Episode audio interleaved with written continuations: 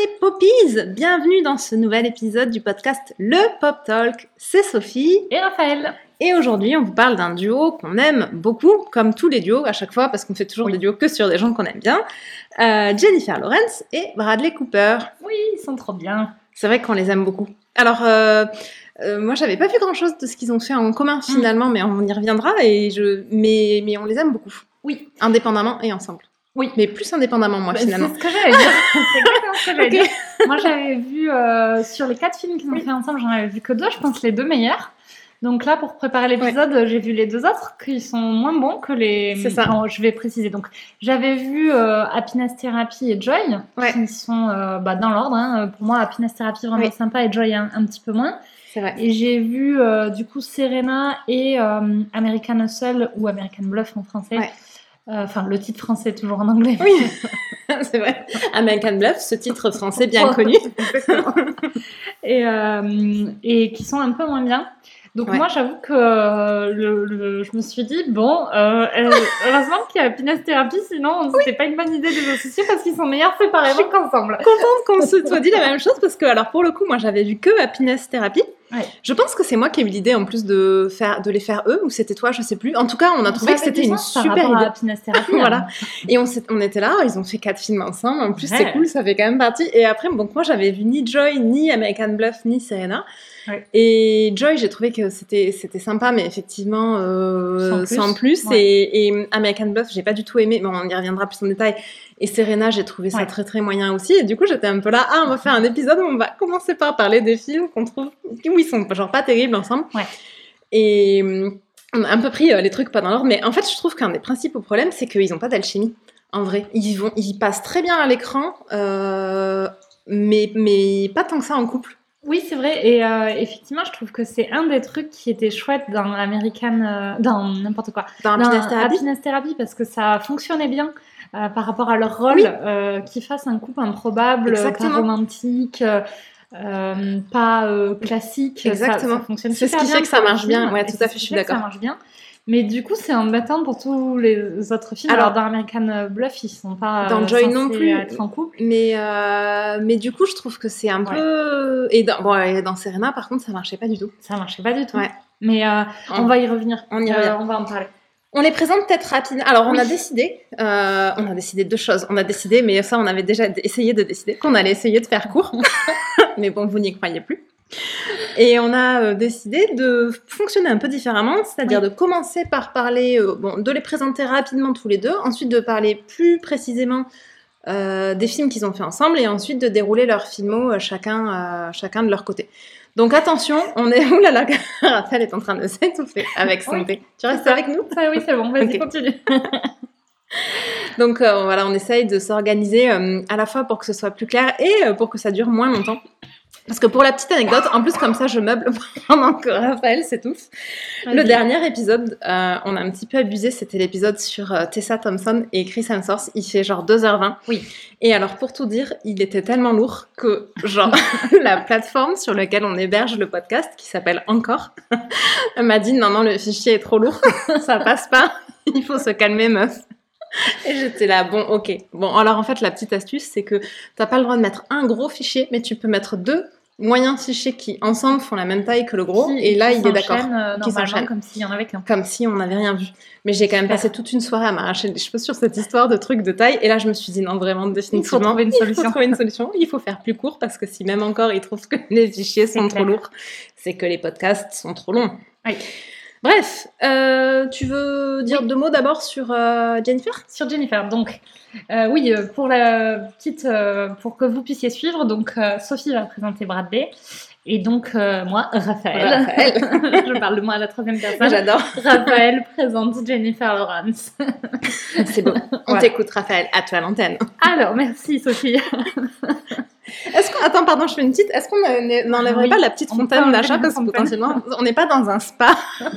Si vous entendez une fontaine euh, avec des bruits d'eau comme si on était dans un spa euh, asiatique quelconque, c'est euh, c'est la, la fontaine du chat. Puisque, bah, Parce que le, le chat ne boit pas dans des gamelles d'eau classiques, n'est-ce pas? Il lui faut de l'eau il lui courante. faut une petite, une petite fontaine en céramique qui fait deux petits jets sur le côté et sous lequel elle peut faire ses ablutions euh, au moment de se restaurer, n'est-ce pas? Ouais, c'est ça. Euh, Parce que oui, euh, le, le chat, enfin, on vit chez le chat. Bah, évidemment. Voilà. De toute façon, on vit chez nos animaux, hein, on sait bien. Alors, back to Jennifer Lawrence. Donc, juste pour poser rapidement les choses, elle, a, elle est née en 90, donc elle va avoir 31 ans cette année. Je sais plus à quel, j'ai pas noté le 15 août. Donc, elle Le aura 15 août. 31 ans euh, Ok. le 15 août. Elle est de Louisville dans le Kentucky. Euh, son, c'est son vrai nom. Elle, s'appelle Jennifer Schrader Lawrence. Je Ok. sais pas si Schrader c'est son. Je crois que c'est un prénom son ou non? middle- C'est son middle Ça prénom. doit être là. un nom de famille, non? Comment t'écris ça? S-H-R-A-D-E-R. Mais C'est pas un prénom, ça. Mais en même temps, ses parents, ils s'appellent Lorenz, ils s'appellent pas Schrader Lorenz. Ah Ah bah, alors attends, vas-y, continue. Je regarde si Schrader est un prénom. S-H, tu m'as dit? Non, S-C-H. Non, S-H-R-A-D-E-R. Ok. Et donc, euh, elle a grandi dans le Kentucky, donc euh, des parents qui sont pas du tout euh, dans le milieu du cinéma ou quoi que ce soit. hein. Alors, juste une petite parenthèse. Schrader, c'est un type de valve de pneu pneumatique. Mais a priori, c'est pas un prénom. Mais ils font Mais un peu qu'est-ce qu'on apprend comme truc sur ce euh, podcast? C'est beau. c'est vrai. Oui, c'est vrai que les Américains et les middle, name, middle name, je vais y arriver, c'est toujours, euh, C'est un, peu truc, le euh, côté où ils sont là, euh, et là, c'est le- Ouais. l'espace de liberté et d'originalité, vous pouvez vous lâcher. C'est ça, vous pouvez appeler vos enfants comme vous voulez. Mais Il n'y a, pas de- il y a pas de règle, quoi. C'est ça. Y compris par une marque de pneus de pneumatique, quoi. C'est ça, de valve. De valve de pneus, exactement. Donc elle a eu une enfance un peu genre à la campagne, avec deux grands frères. Donc apparemment c'était un vrai, euh, comme on dit, garçon anglais. Oui. Euh, Elle a fait plein de sports euh, dits de garçons. Euh, elle, elle a fait du basket dans une équipe de garçons entraînée par son père. C'était la seule fille. Ah ouais. Elle a fait du hockey sur gazon. Elle montait à cheval aussi dans une ferme voisine. D'ailleurs dans Serena, c'est elle qui monte à cheval. Ouais. dans toutes les scènes parce qu'elle monte très bien à cheval. Donc, donc voilà, et puis elle a eu une enfance à partir du moment où elle est rentrée à l'école un peu, euh, j'allais dire compliquée. En fait, elle avait plein d'angoisses et plein de problèmes euh, euh, d'anxiété sociale, euh, elle Mm. se sentait nulle, donc ça, ça- C'était un peu la weirdo de l'école, non? Moi j'avais Ouais. vu des interviews où elle disait qu'elle faisait genre des blagues, comme elle fait aujourd'hui dans les interviews Oui. qui font rire tout le monde, mais qu'à l'époque tu fais ça devant des collégiens, ça faisait rire personne et que Il me donc semble elle que j'ai vu, alors je l'ai, je vu vite fait, je suis pas sûre à 100%, mais il me semble que je l'ai vu dire dans une interview que genre à 13 ans, elle avait fait pipi au lit Oui, je l'ai vu ça, à effectivement, et qu'elle en le l'avait dit à tout mort de rire. Oui, et que les, et- oui, je l'ai vu ça genre, tout le effectivement. monde était un peu là, je- enfin ça avait pas eu l'effet escompté, elle a trouvé ça drôle, mais Oui, bon, c'est ça, exactement. on imagine tous Mais tu que- vois bien comment ça peut, comment effectivement. dégénérer, quoi. Que t'arrives ça. à l'école en disant, hey, vous savez pas ce qui m'est arrivé de super drôle, je me suis pissé dessus au lit. Tu dis ça au collège, effectivement, Voilà, je bon. pense que ça a eu un succès limité. C'est ça.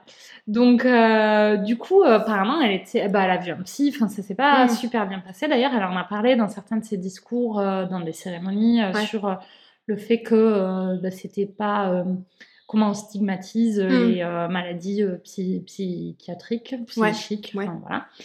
Et, et du coup, elle a, elle a eu le bac quand même avec deux ans d'avance, à Oh. 16 ans. Ah ouais. Et elle a euh, du coup pas été au, au collège, euh, donc en anglais, c'est-à-dire à la fac, euh, parce qu'elle a réussi à convaincre ses parents. Elle a voulu arrêter l'école à 14 ans, ses parents n'ont pas voulu. Ouais. Euh, mais par contre, à 16 ans, une fois qu'elle a eu le bac, elle a tout arrêté pour aller à New York pour devenir actrice. Bah, elle a bien avec, fait, du coup. ouais, avec le soutien pour le coup à ce moment-là de, ses parents, ouais. qui ont mis deux hypothèques sur leur maison du Kentucky pour pouvoir s'installer à New York avec Ah oui, elle, pour qu'elle puisse Ouais. avoir Ils l'ont vraiment fait à fond. Euh, Ils l'ont fait à fond, ils l'ont vraiment soutenue. Et euh, donc, elle a fait plein de trucs au début de sa carrière euh, où elle n'était pas euh, super connue. Et c'est euh, son rôle dans euh, X-Men qui, euh, Oui. qui l'a révélé au grand public. Et avant, elle avait eu un rôle dans un film qu'on n'a pas vu, euh, qui l'avait révélé. Et euh, alors, ce qui est complètement fou, c'est que euh, moi, j'aurais, mais genre, parié, mais euh, ma maison, que le premier rôle dans lequel on l'avait vu, c'était Hunger Games. Mais alors, vraiment, j'en Non. avais- Ah mis ouais. genre ma main à couper, quoi. c'est X-Men. Et en fait, c'est X-Men. Et Ouais. j'étais là, quand je l'ai vu dans la page Wikipédia, j'étais là, mais non, c'est pas, possible, il y a une erreur, pas du tout. Et vraiment, euh, et pourtant, euh, je pense que j'ai vu les deux au cinéma au moment où ils sont sortis.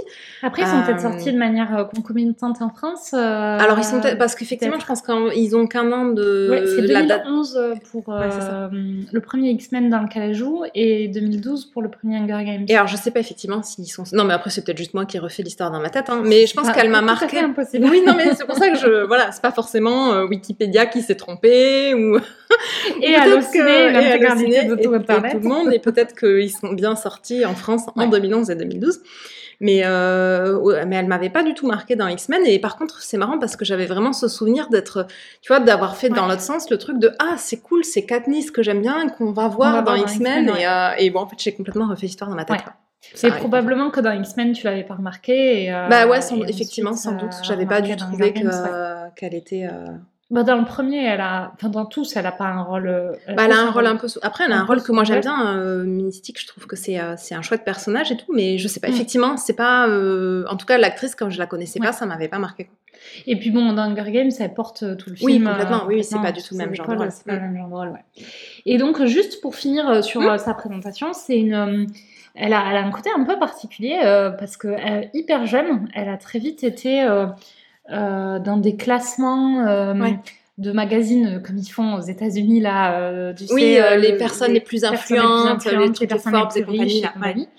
Et donc effectivement, en 2014, euh, non, dès 2012, elle fait partie des 100 personnes les plus influentes du Ouais. monde dans le magazine Times. Donc en 2012, pour remettre dans le contexte, elle a 22 ans Ouais. et elle fait partie des 100 personnes les plus influentes au monde selon le magazine Times. Mais c'est un- en fait, elle a une carrière qui a des, enfin, ça a décollé super vite et ça s'est jamais arrêté. C'est vrai que là, elle est, elle est super jeune. Elle a déjà fait un milliard de Et trucs. tu vois, et, euh, en 2012, elle avait fait un X-Men et un Hunger Oui, Games et elle ouais. fait partie, selon le Times, des 100 personnes les plus influentes au monde. C'est euh, dingue. Le L Ouais. américain la nomme femme la plus puissante de l'industrie du divertissement la même année. Euh, Et c'est un truc de fou. T'as euh, une explication de pourquoi euh, Pourquoi tu Ben, vois? Enfin, alors moi, je sais qu'effectivement, elle a. euh, Moi, ça fait des années et des années que je regarde des petits bouts d'un- de de- d'interviews de, Jennifer Lawrence. Il y a genre un Mm. milliard de mèmes ou de, tu vois, de genre Ouais. tu sais juste de des trucs sur Pinterest. Si tu tapes Jennifer Lawrence, il y a des, des genre des millions de petits bouts d'interviews où tu vois Oui. juste les dialogues avec euh, parce qu'il y a eu toute l'époque où elle faisait la promo avec un Ouais. Games et tout ça et je pense qu'elle a une grosse grosse fanbase elle est extrêmement drôle Euh, elle a un humour euh, de, de fou enfin tu vois elle, Ouais. mais un- elle a un humour euh, weird enfin vraiment de weirdo elle fait des oui, blagues genre euh, comme comme- genre des blagues, genre je me suis pissée dessus. oui voilà lit, et j'étais morte de rire Voilà. des trucs comme ça mais Ouais. est-ce que ça explique d'être Alors, en une fait, femme plus enfin tu non, vois c'est pas du tout pour ça. Je pense, en fait, elle a un gros engagement politique et un gros engagement Mm. féministe. Et en fait, elle, elle se sent vraiment très responsable euh, de par sa célébrité. Ouais. Et elle a toujours, du coup, euh, beaucoup euh, pris part à euh, tout un tas de, Ouais. de luttes, tout un tas de causes. un peu comme Emma Watson de- en fait Un peu comme Emma Watson. Qui, exactement. pareil, euh, je sais pas, j'ai pas regardé, mais à mon avis, Emma Watson, c'est très possible qu'elle soit dans des classements qui super vite Ouais. a pris des, des responsabilités auprès de l'ONU sur des trucs de représentation et des choses comme ça. Là, je sais que par exemple, avec tout le cast de Hunger Games, ils se sont euh, battus pour euh, faire faire, je pense, à l'ONU, mais je, je te parle de mémoire d'un truc que j'ai lu ce matin, je ne l'ai pas noté, euh, pour euh, lutter contre la faim et la soif dans le monde Ah oui, et Cool. faire des collectes de fonds, euh, notamment. euh, Bah, en plus, Hunger Games, c'est complètement des films euh, qui ont un message politique, Politique, sur, sur- ouais, sur c'est typiquement sur l'exploitation de pays riches par des pays, enfin, de l'inverse des pays pauvres par des pays riches. Oui. Euh, Enfin, je, je l'ai- je l'avais pris dans le mauvais sens, mais bon, vous avez compris l'idée avec euh, avec Ouais. tous les avec les districts qui sont quand même complètement censés représenter ça. Mm. Donc c'est cool après que hum, le casting aussi s'empare euh, ouais. du message politique qui Ouais. est porté par le film. Et alors, elle, elle a un gros investissement pour politique. euh, pour, bon, elle s'est investie contre, la, contre Donald Trump, elle s'était investie dans la campagne d'Hillary Clinton. Mais, mais plus que ça, en fait, elle a un investissement hors parti. euh, mais par contre, pour inciter les jeunes à s'investir dans la vie politique locale, à des niveaux locaux. Oui, ok. Et donc, elle a fait plein de campagnes de euh, Oui, pas pour sensibilisation. pousser les gens dans un camp ou dans un autre, mais en leur disant intéressez-vous à la politique. par contre. Et pour la, et elle est très pro-démocratie. Et euh, elle a fait des, elle avait mis sa carrière en pause en 2018 pour faire des tournées euh, pour Ah oui. euh, sensibiliser les gens aux Ok. États-Unis. Et elle a fait des tournées sur le Ouais, sujet C'est cool. euh, pour sensibiliser les jeunes particulièrement à Ouais. s'intéresser à la politique. Et euh, donc je pense que ça joue, même si en 2012, euh, bon, ça c'était six ans euh, plus tôt, donc voilà. Ouais, ouais. Et, et, elle fait partie des, des, femmes qui se sont qui ont parlé de l'inégalité de salaire avant que ce soit un truc. Oui. puisque elle, elle, elle, en a beaucoup parlé par rapport à son salaire sur euh, le film American Bluff, justement, où elle a découvert qu'elle était moins bien payée que les rôles masculins. Ah ben, j'ai les chiffres si tu veux, parce que je l'avais sorti euh, quand, euh, justement quand j'ai, je me suis renseignée un peu sur American Bluff. Mm. En fait, donc American Bluff, c'est un film avec un gros casting, puisqu'il y a Christian Bale, Bradley Cooper, Jeremy Renner, mais qui, qui, un, qui à l'époque était, qui est quand même moins connu, et qui à l'époque, je pense, l'était encore moins. Ils ont chacun touché 2,5 millions, mais donc dont Jérémy Renner quand même. Qui n'était pas très connu. Qui n'était pas très connu et qui aujourd'hui, peut-être vous voyez même pas qui c'est. Moi je le connais parce que c'est un Avenger. Euh, oui. Euh, c'est un Avenger secondaire du coup, c'est Hawkeye et je pense qu'il a, il a, enfin je pense, je suis sûre même, il a joué dans des missions impossibles aussi, mais bon, ça reste un acteur qui est pas du tout. C'est pas lui qui joue dans Jason Bourne héritage, le, le, Jason Bourne où il y a pas ah, Matt Damon? Je ne sais pas. Je n'ai pas regardé le Jason Bourne sans Matt Damon, mais c'est possible que ce soit lui. Mais ça reste un acteur. Enfin, tu vois, c'est pas Christian Bale. Et donc, Christian Bale, Bradley Cooper et Jeremy, Jeremy Renner, c'est dur à dire, ils ont touché 2,5 millions pour le film. Et Amy Adams et Jennifer Lawrence, elles ont chacune touché 1,25 million. deux fois moins. Bon, Jennifer Lawrence, elle a un rôle un peu secondaire euh, dans American Bluff, mais Amy Adams, elle a le même nombre de jours de tournage que Christian Bale et Bradley Cooper, et elle a quand même euh, oui, touché... Euh, 3 c'est les, les, rôles. Et mais bon, euh, Jeremy Renner et Jennifer Lawrence, ils sont à peu près au même niveau, je pense, dans le film, représentés dans le film. Et pareil, côté bénéfice sur les entrées, alors l'écart, il est moins important, mais les acteurs, ils ont touché 9% des bénéfices, les actrices 7%. Basé, du coup, sur rien. Bon, et alors, pour finir, l'anecdote sur les salaires, effectivement, elle a, ça m'étonne pas que, enfin, femme la plus puissante, bah effectivement, euh, ça se montre puisque pour Passengers, elle a négocié 20 millions pour le film. Euh, et mm. Chris Pratt, qui était en face, euh, a eu, je crois que j'avais regardé, c'était 12 millions. Oui, donc un peu presque moitié bah, moins. Presque moitié moins. Alors c'est vrai que Chris Pratt, il est moins connu. Mais je trouve que ça, c'est important aussi parce que de montrer qu'il n'y a pas que la célébrité quand même qui joue dans ces différences mm. de salaire entre les, les, acteurs et les actrices. Euh, parce qu'au final, euh, tu vois, enfin, tu vois, tu vois un, Jeremy Renner qui touche la même chose que le casting masculin euh, face une, à une Amy Adams qui a quand même le rôle lead et qui a deux fois moins. Et qui est beaucoup plus connue. Et qui, même à l'époque, était plus connue. Ah, il n'y a pas photo quand même. Et en plus, derrière, le deuxième truc, c'est que, bah, effectivement, elles ont aussi vachement plus souvent des rôles secondaires parce que les films leur laissent pas de rôle lead. Et même dans American Bluff, qui a renforcé un peu ma dent contre ce film, hein, j'avoue, euh, ils ont tous les trois, Christian Bale, Bradley Cooper et Amy Adams, ils ont tous les trois les rôles lead, mais elle, elle a quand même un rôle secondaire parmi les rôles lead, je trouve. Parce qu'elle a vachement l'histoire, elle est mm. racontée beaucoup du point de vue du personnage de Christian Bale. Oui. Euh, et euh, elle est un espèce d'enjeu euh, entre les deux mecs et pour chacun vachement plus qu'un personnage lead. Alors elle est, elle est quand même lead, hein, mais ouais, je pense que c'est plus tout est raconté du point de vue de Christian Bale et c'est pour ça qu'elle est un enjeu. Et ils auraient pu le raconter de leur point de vue à tous les deux. Oui, et en plus, elle a quasiment pas de scène où elle est toute seule, là où Bradley Cooper, même si l'histoire elle est pas racontée de son point de vue, Mm. Euh, comme il raconte une autre partie de l'histoire qui est le, la partie FBI, bah, il y a aussi des scènes où il est tout seul, en fait. Et où il a aussi sa, son, sa propre histoire. Euh, de d'agent un peu loser euh, qui veut absolument faire ses preuves. Et donc il a quand même un arc narratif qui lui est propre. Ce qui est quasiment pas le cas, de Amy Adams. Bon là je pars un peu dans l'analyse du film mais c'était surtout pour dire même quand elles ont des rôles lead les femmes souvent elles sont pas aussi, bien, aussi bien alors pas aussi bien payées et puis ouais elles ont elles ont des rôles qui sont toujours un peu secondaires et l'explication de dire et parce que souvent en fait quand t'entends euh, euh, oui ben les femmes elles sont moins bien payées parce qu'elles sont moins connues que les hommes ou parce qu'elles ont des rôles secondaires. Oui mais pourquoi elles ont des rôles secondaires et pourquoi elles sont moins connues que les hommes? Bah parce qu'en fait euh, c'est ça mm. parce qu'en fait on leur file pas des rôles lead et que du coup bah forcément elles sont jamais euh, elles sont toujours des actrices secondaires. Enfin, tu vois, c'est le truc qui se mord la queue, ça n'a pas de sens, quoi. Mais bon, en tout cas, good euh, pour Jennifer Lawrence qui a négocié ses 20 millions pour Passengers. C'est clair. Et du coup, non seulement elle s'est euh, engagée, alors elle, disait dans des interviews, je parle de moi, enfin, parce que c'est le seul exemple que je connais et que c'est les seuls chiffres que je peux donner. Mm. mais par contre, elle a balancé les chiffres hein, et je suis pas sûre que Amy Adams euh, l'avait mis autant en avant et du coup elle s'en est vachement servie pour bah, parler euh, pas que de ce qui se passe à Hollywood. oui, pas que. Mais en fait, à American Bluff, euh, l'histoire des salaires, c'est pas a priori c'est pas Jennifer Lawrence qui avait sorti les chiffres. Ah. C'est qu'il y a eu un scandale de mails piratés du studio Sony ah, il y a à peu près à, alors je sais plus il y a quelques années en 2015 ou en 2016, quelque chose comme ça. Ouais. Euh, et, euh, et du coup, euh, c'est parmi les mails piratés, je pense que c'est, et c'est à ce moment-là qu'on en a beaucoup entendu parler. Mm. Il y a eu plein de salaires qui avaient fuité, et, et notamment, du coup, ça avait été un peu la preuve, parce qu'il y avait American Bluff, mais il y avait d'autres films Ouais. aussi où, en fait, les actrices, elles sont genre moins payées. Mais je pense que Jennifer Lawrence, elle en avait peut-être parlé même avant. Oui. Euh, avant qu'il y ait vraiment ce- cet exemple, enfin ces exemples chiffrés qui, Oui, c'est ça. qui... Elle, elle en parle depuis super longtemps. Et du coup, puisque en fait, dès 2015, elle est euh, l'actrice la mieux payée au monde. Mm. Euh, elle avait gagné 52 millions euh, cette année-là, putain 50 euh, millions. d- dans l'année. Ouais. Sa fortune personnelle est en- en- estimée à 120 millions de dollars là aujourd'hui. Ouais, d'accord. En 2018, pardon, pas aujourd'hui, il y a trois ans. ouais.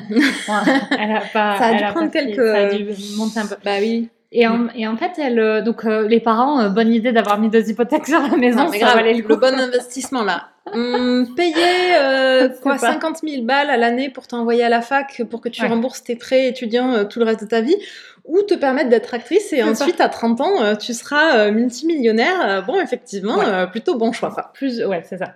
Et du coup, euh, tout ça pour dire que donc elle s'est beaucoup battue euh, en fait euh, en disant Hollywood, c'est ça n'est que le reflet, mais le problème il est sur toute la société. Oui, ouais. Et elle a vraiment ouvert le débat. Elle dit dans plein d'interviews les chiffres au niveau global hein, Oui, de la ouais. société. Aux États-Unis, à cette époque-là, c'était 21% d'écart entre les salaires des hommes et les salaires des femmes. Et du coup, elle fait partie des euh, personnalités fondatrices de Times Up, Ah ouais. de- du tout début de Du Times tout Up. début de Times Up. Ouais. Times Voilà Up, peut-être euh, si vous son vous rappelez pas ce que c'est, Oui. euh, qui est euh, un mouvement qui a été créé en 2018, si je me trompe pas.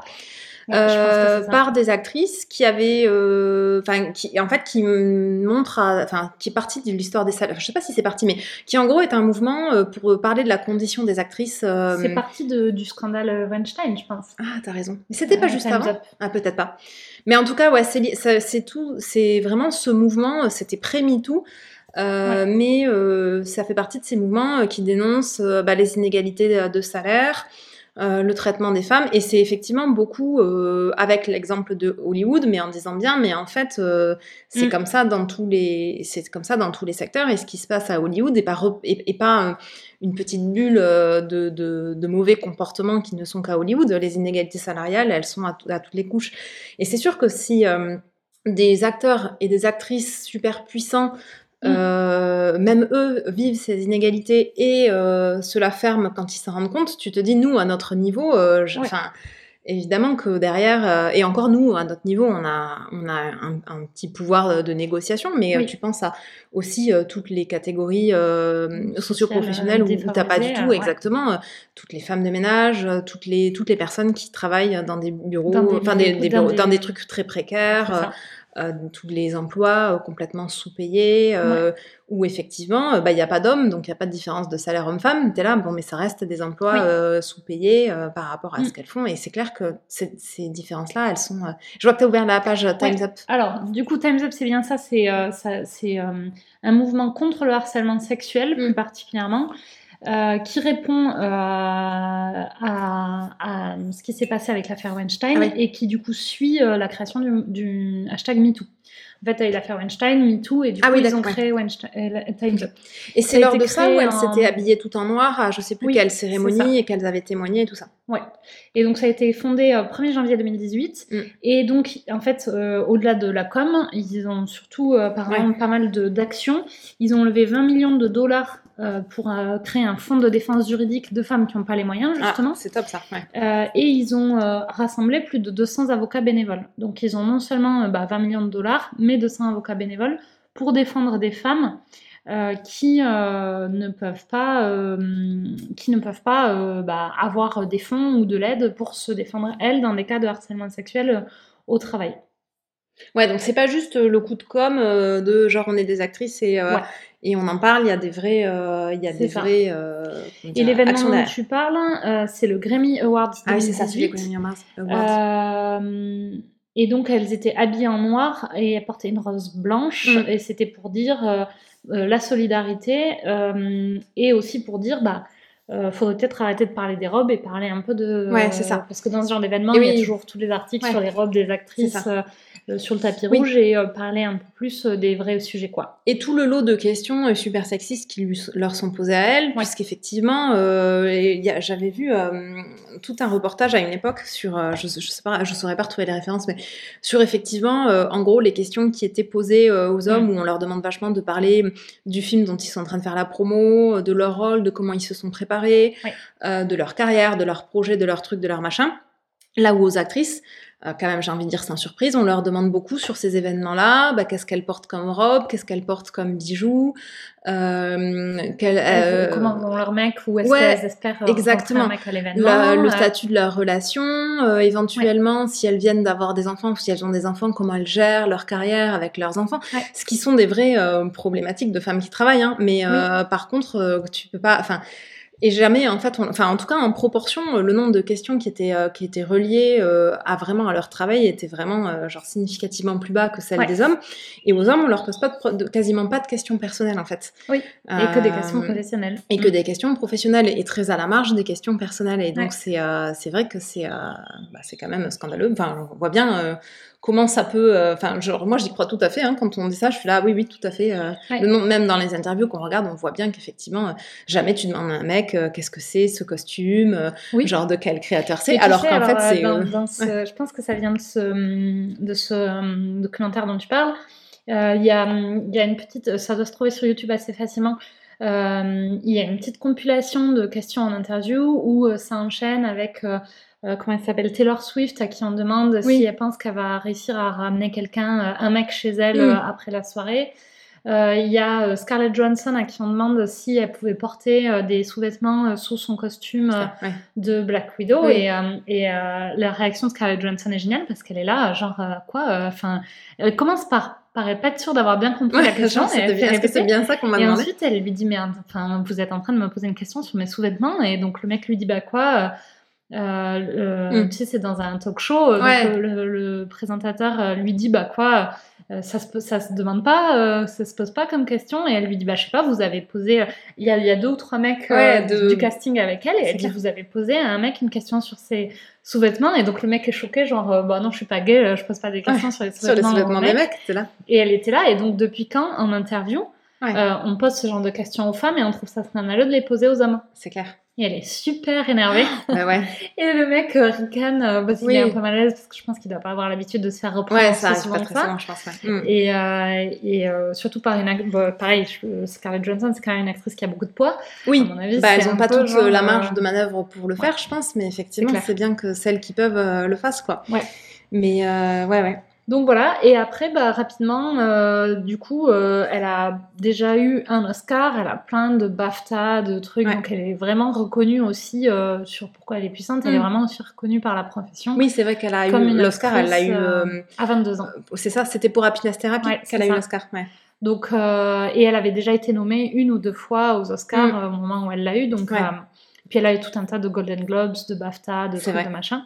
Elle a 11, euh, déjà 11 récompenses en 14 ans de carrière euh, et 38 films, quoi. C'est un truc de fou quand même. Ouais. Donc, euh, donc voilà. Bon, je vais parler de Bradley, mais du coup, j'ai moins de trucs à dire. Parce que Bradley, euh, bah désolé, mais bon, il a fait moins de trucs intéressants. Il est né le 5 janvier 75 à Philadelphie, donc il Mm. a euh, 46 ans. Euh, il est acteur, réalisateur, producteur et chanteur. Bon, c'est pas mal, Oui. tu vois. Il est américain, c'est son vrai prénom, euh, Bradley Cooper. Donc Ouais. je n'ai pas d'anecdote croustillante à raconter là-dessus. Euh, L'anecdote croustillante que je voulais raconter, enfin je sais pas si c'est croustillant, mais en cherchant justement un peu de, de, de quoi dire, son père est décédé en 2011, donc ça c'est la partie triste, et depuis il vit avec sa mère Gloria, donc ça ça m'a fait super rire. Alors je tempère un petit peu mon propos, c'est un article qui date de euh, 2013 que j'ai trouvé, Ouais. donc euh, mais bon il avait quand même 38 ans, il vivait euh, avec sa petite maman, je ne sais pas si c'est encore le cas. Ouais. Euh, il est donné pour être le rebound guy euh, de Hollywood, Euh, donc c'est-à-dire en gros le mec post-rupture, parce qu'apparemment il a eu vachement de relations avec des actrices après qu'elles soient sorties de super longues relations, tu sais, donc c'est un peu le rebound guy. Je savais pas, c'est dans mon petit post sur de- des anecdotes. Ah oui, donc quand t'es une actrice désespérée après une rupture, tu te fais voir des coupeurs et ça va mieux. Exactement, ça te règle tous tes problèmes, mais après pourquoi pas, tu vois. Il les remet sur pied et. Il les remet sur pied. Euh, donc voilà, attends, que- est-ce que j'ai autre chose à raconter? Ah oui, il parle le français couramment. Ah, c'est cool. Ça, c'est super Ça cool. nous donne toutes nos chances avec lui. Exactement. Bah, du coup, si jamais tu divorces un jour, tu sais que Bradley Ouais. Cooper, le rebound guy d'Hollywood, parle français. c'est quand même une information pour mon utile à rebound. savoir.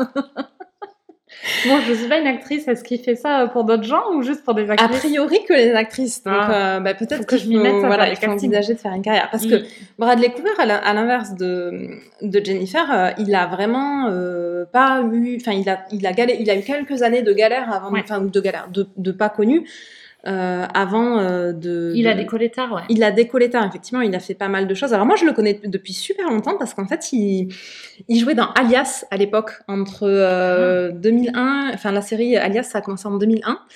Euh, donc il faisait, et c'est drôle parce qu'en fait, il faisait le meilleur ami, un peu loser de, du personnage euh, principal, joué par Jennifer Garner. Et euh, du coup, moi, j'avais genre jamais considéré que c'était un beau gosse, mais du tout, parce qu'il Ouais. fait vrai. Alors il est enfin tu vois. Euh, et Je n'ai jamais regardé cette série. Je ne vois même pas. euh, C'était vachement de bien, quoi Alias. ça parle. vrai. Enfin, j'ai aucun- je connais de nom. Ouais, bah, je pense que c'est la première série que d'espionnage que j'ai regardée. Ah, c'est Ouais, d'espionnage. c'est une série d'espionnage. Alors, je sais pas trop, c'est une série du début des années 2000, hein, donc je sais pas comment ça, Ça a et vieilli. comment ça a vieilli, mais par contre, le principe était vachement cool à la base. Donc, c'est elle, euh, euh, donc le personnage joué par Jennifer Garner, c'est la série qu'il a, qu'il a lancée.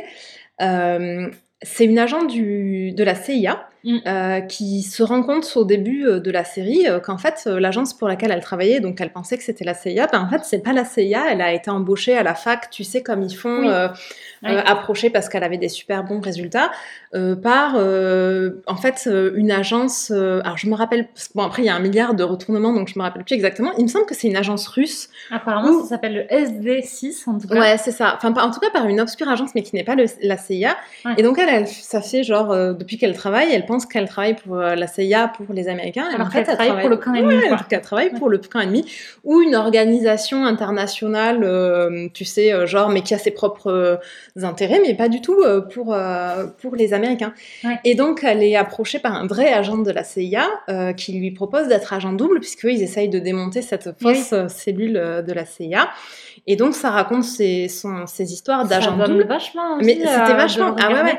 Mais c'était en plus pour l'époque, c'était vachement euh, novateur comme euh, Bah ouais. série. Alors moi, je l'ai regardé évidemment en, en 2000. Quel âge j'avais Ouais, j'étais ado, enfin j'étais ado, tu vois. Donc Oui. euh, moi, j'avais jamais vu une série euh, d'espionnage.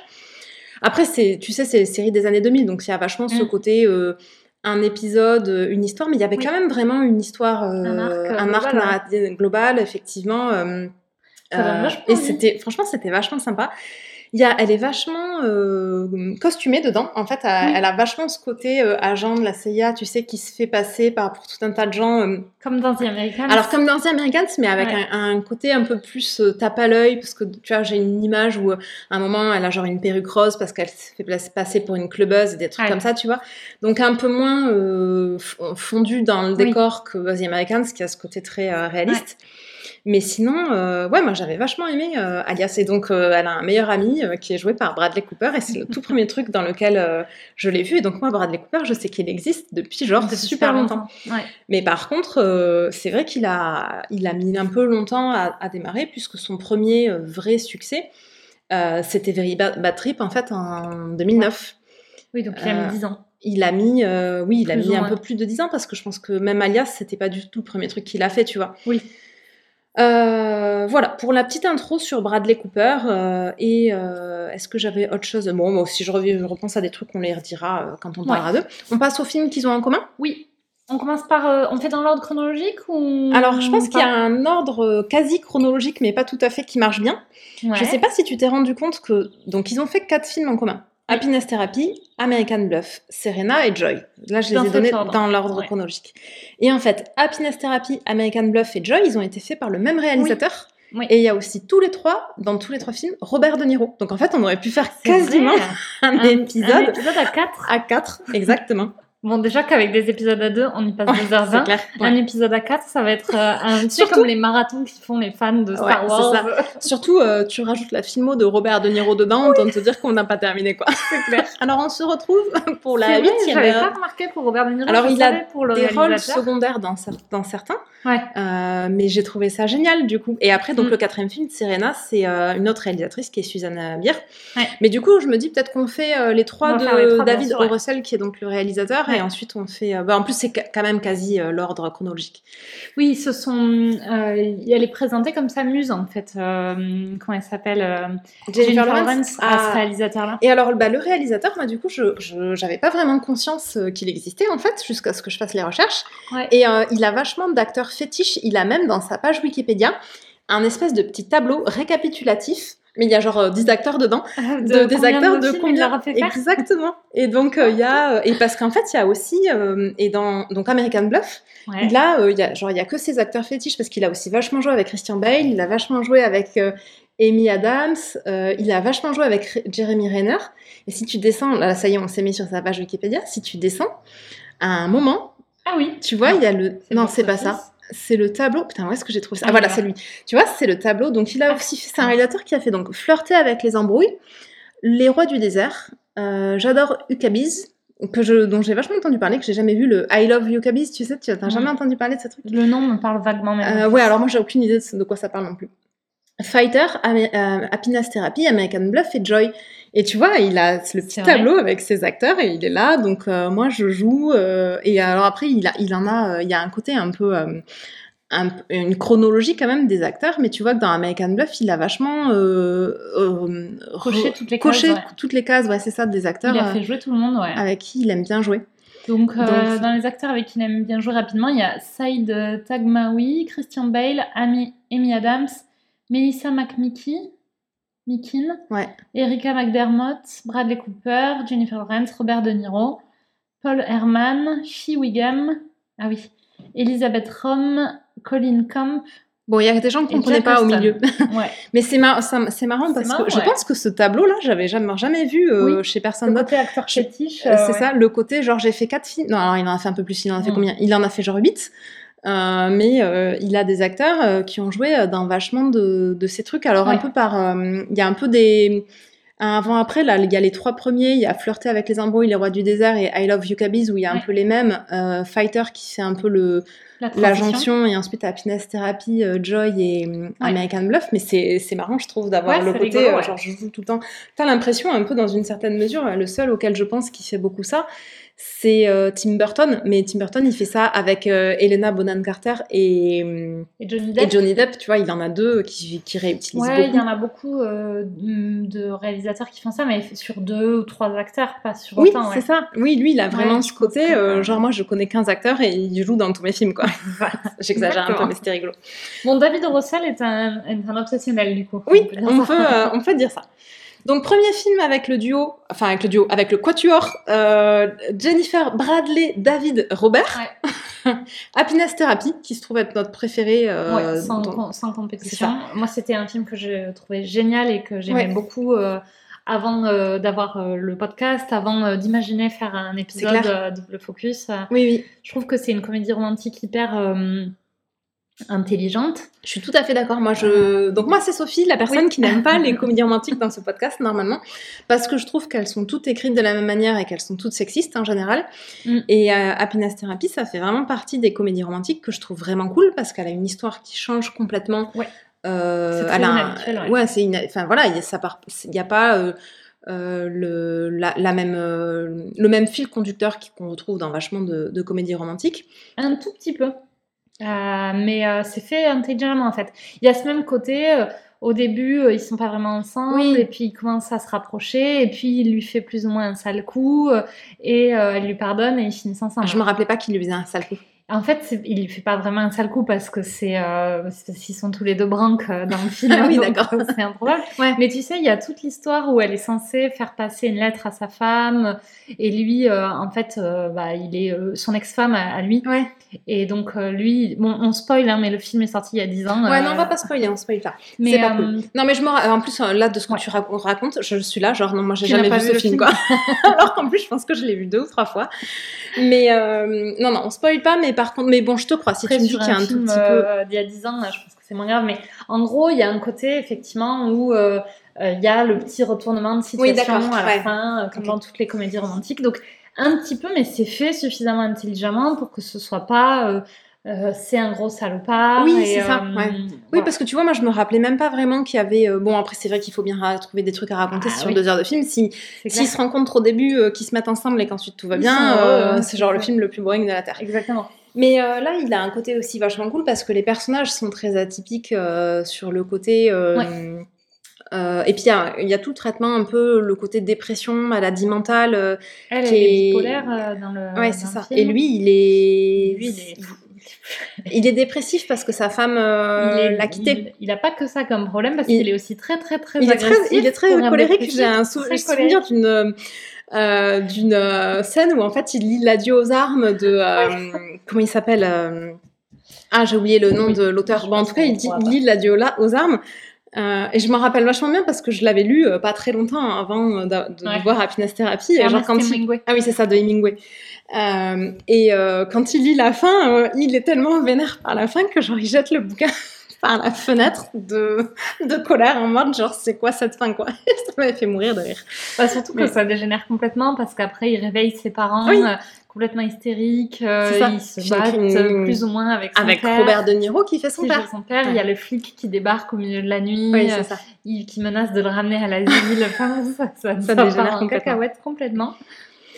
Et euh, ouais, le film est cool parce que bah, il y a plein de clichés qui sont euh, évoqués et un peu tournés en ridicule sur Ouais. euh, euh, sur le côté. euh, à elle, à un moment donné, elle lui dit euh, genre qu'elle a couché avec genre tous ses collègues de bureau et Oui. donc ça Mais parce qu'il y a tout le euh, truc, elle, elle a tout un rapport à sa sexualité qui est super, euh, super compliqué parce que et euh, avec avec ça et puis avec des histoires avec son mari aussi et Ouais. c'est et c'est vraiment fait de manière à ce que tu te dises, enfin, il y a vraiment un vrai propos. Pourquoi tu la juges euh, Exactement. en fait, Ouais, c'est ça. euh, lui, Oui, mi mm. il la juge, mi il se rend compte qu'il peut pas la juger. Et tout le film, Mm. c'est euh, comment, alors qu'ils sont dans des situations vachement similaires, il la juge euh, tout Oui. du long.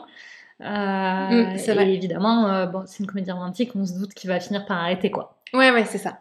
Mais euh, ouais, moi, ça fait vraiment partie des comédies romantiques que j'aime Ouais. bien et que, que je trouve cool, qu'il faudrait que je revoie pour voir si avec, si avec mon œil de, de trentenaire euh, plus féministe qu'avant, euh, je, je le trouve toujours aussi cool, mais je suis pas trop inquiète en fait. Non, non, il était vraiment sympa. Ouais. Euh, en fait, il a vraiment ce côté, bah, c'est un film très cinéma indépendant américain. Oui, c'est ça. ouais. Euh, c'est une comédie plus loufoque que. Oui. Mais nous, on aime bien ce côté très humour, un ça, peu ouais. loufoque, décalé. Je trouve que ça apporte vraiment quelque chose à, c'est clair. au film. Et d'ailleurs, alors, moins que tu veuilles pas, t'a- t'avais d'autres choses à dire sur Happiness Therapy?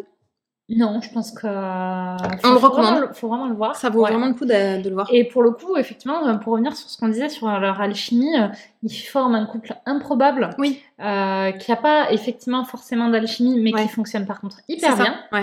Euh, et euh, il y, a- il y a un peu un côté, euh, elle décide qu'elle veut être avec lui, et on parlera tout à l'heure de All About Steve, mais apparemment, c'est des films, il fait de temps en temps des films comme ça où une meuf décide qu'elle veut se mettre avec lui et il subit complètement.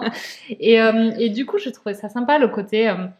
Elle, euh, Ouais. tu sens que même avant de le rencontrer, elle a décidé qu'elle voulait être avec et euh, bon bah que ça va, voilà, c'est genre c'est elle qui a décidé et c'est pour ça qu'ils sont ensemble quoi. Et ça va se faire quoi. Je me rappelais pas trop de cet aspect-là, mais bon, du coup, tu Ouais. vois, je me, je me donne envie de le revoir hein, Ouais. en, le- en en parlant. euh, C'était cool. Ouais, moi je me rappelle super bien, je me rends compte. Mais tu l'as vu vachement de fois, non? Bon, pas plus que toi, je pense. Ah ouais, je pensais que tu, pas faisait partie un peu des films doudou que t'avais vu euh, plein plein de fois. Non, je pense que je l'ai vu deux, deux ou trois fois. Ah ouais. Ouais.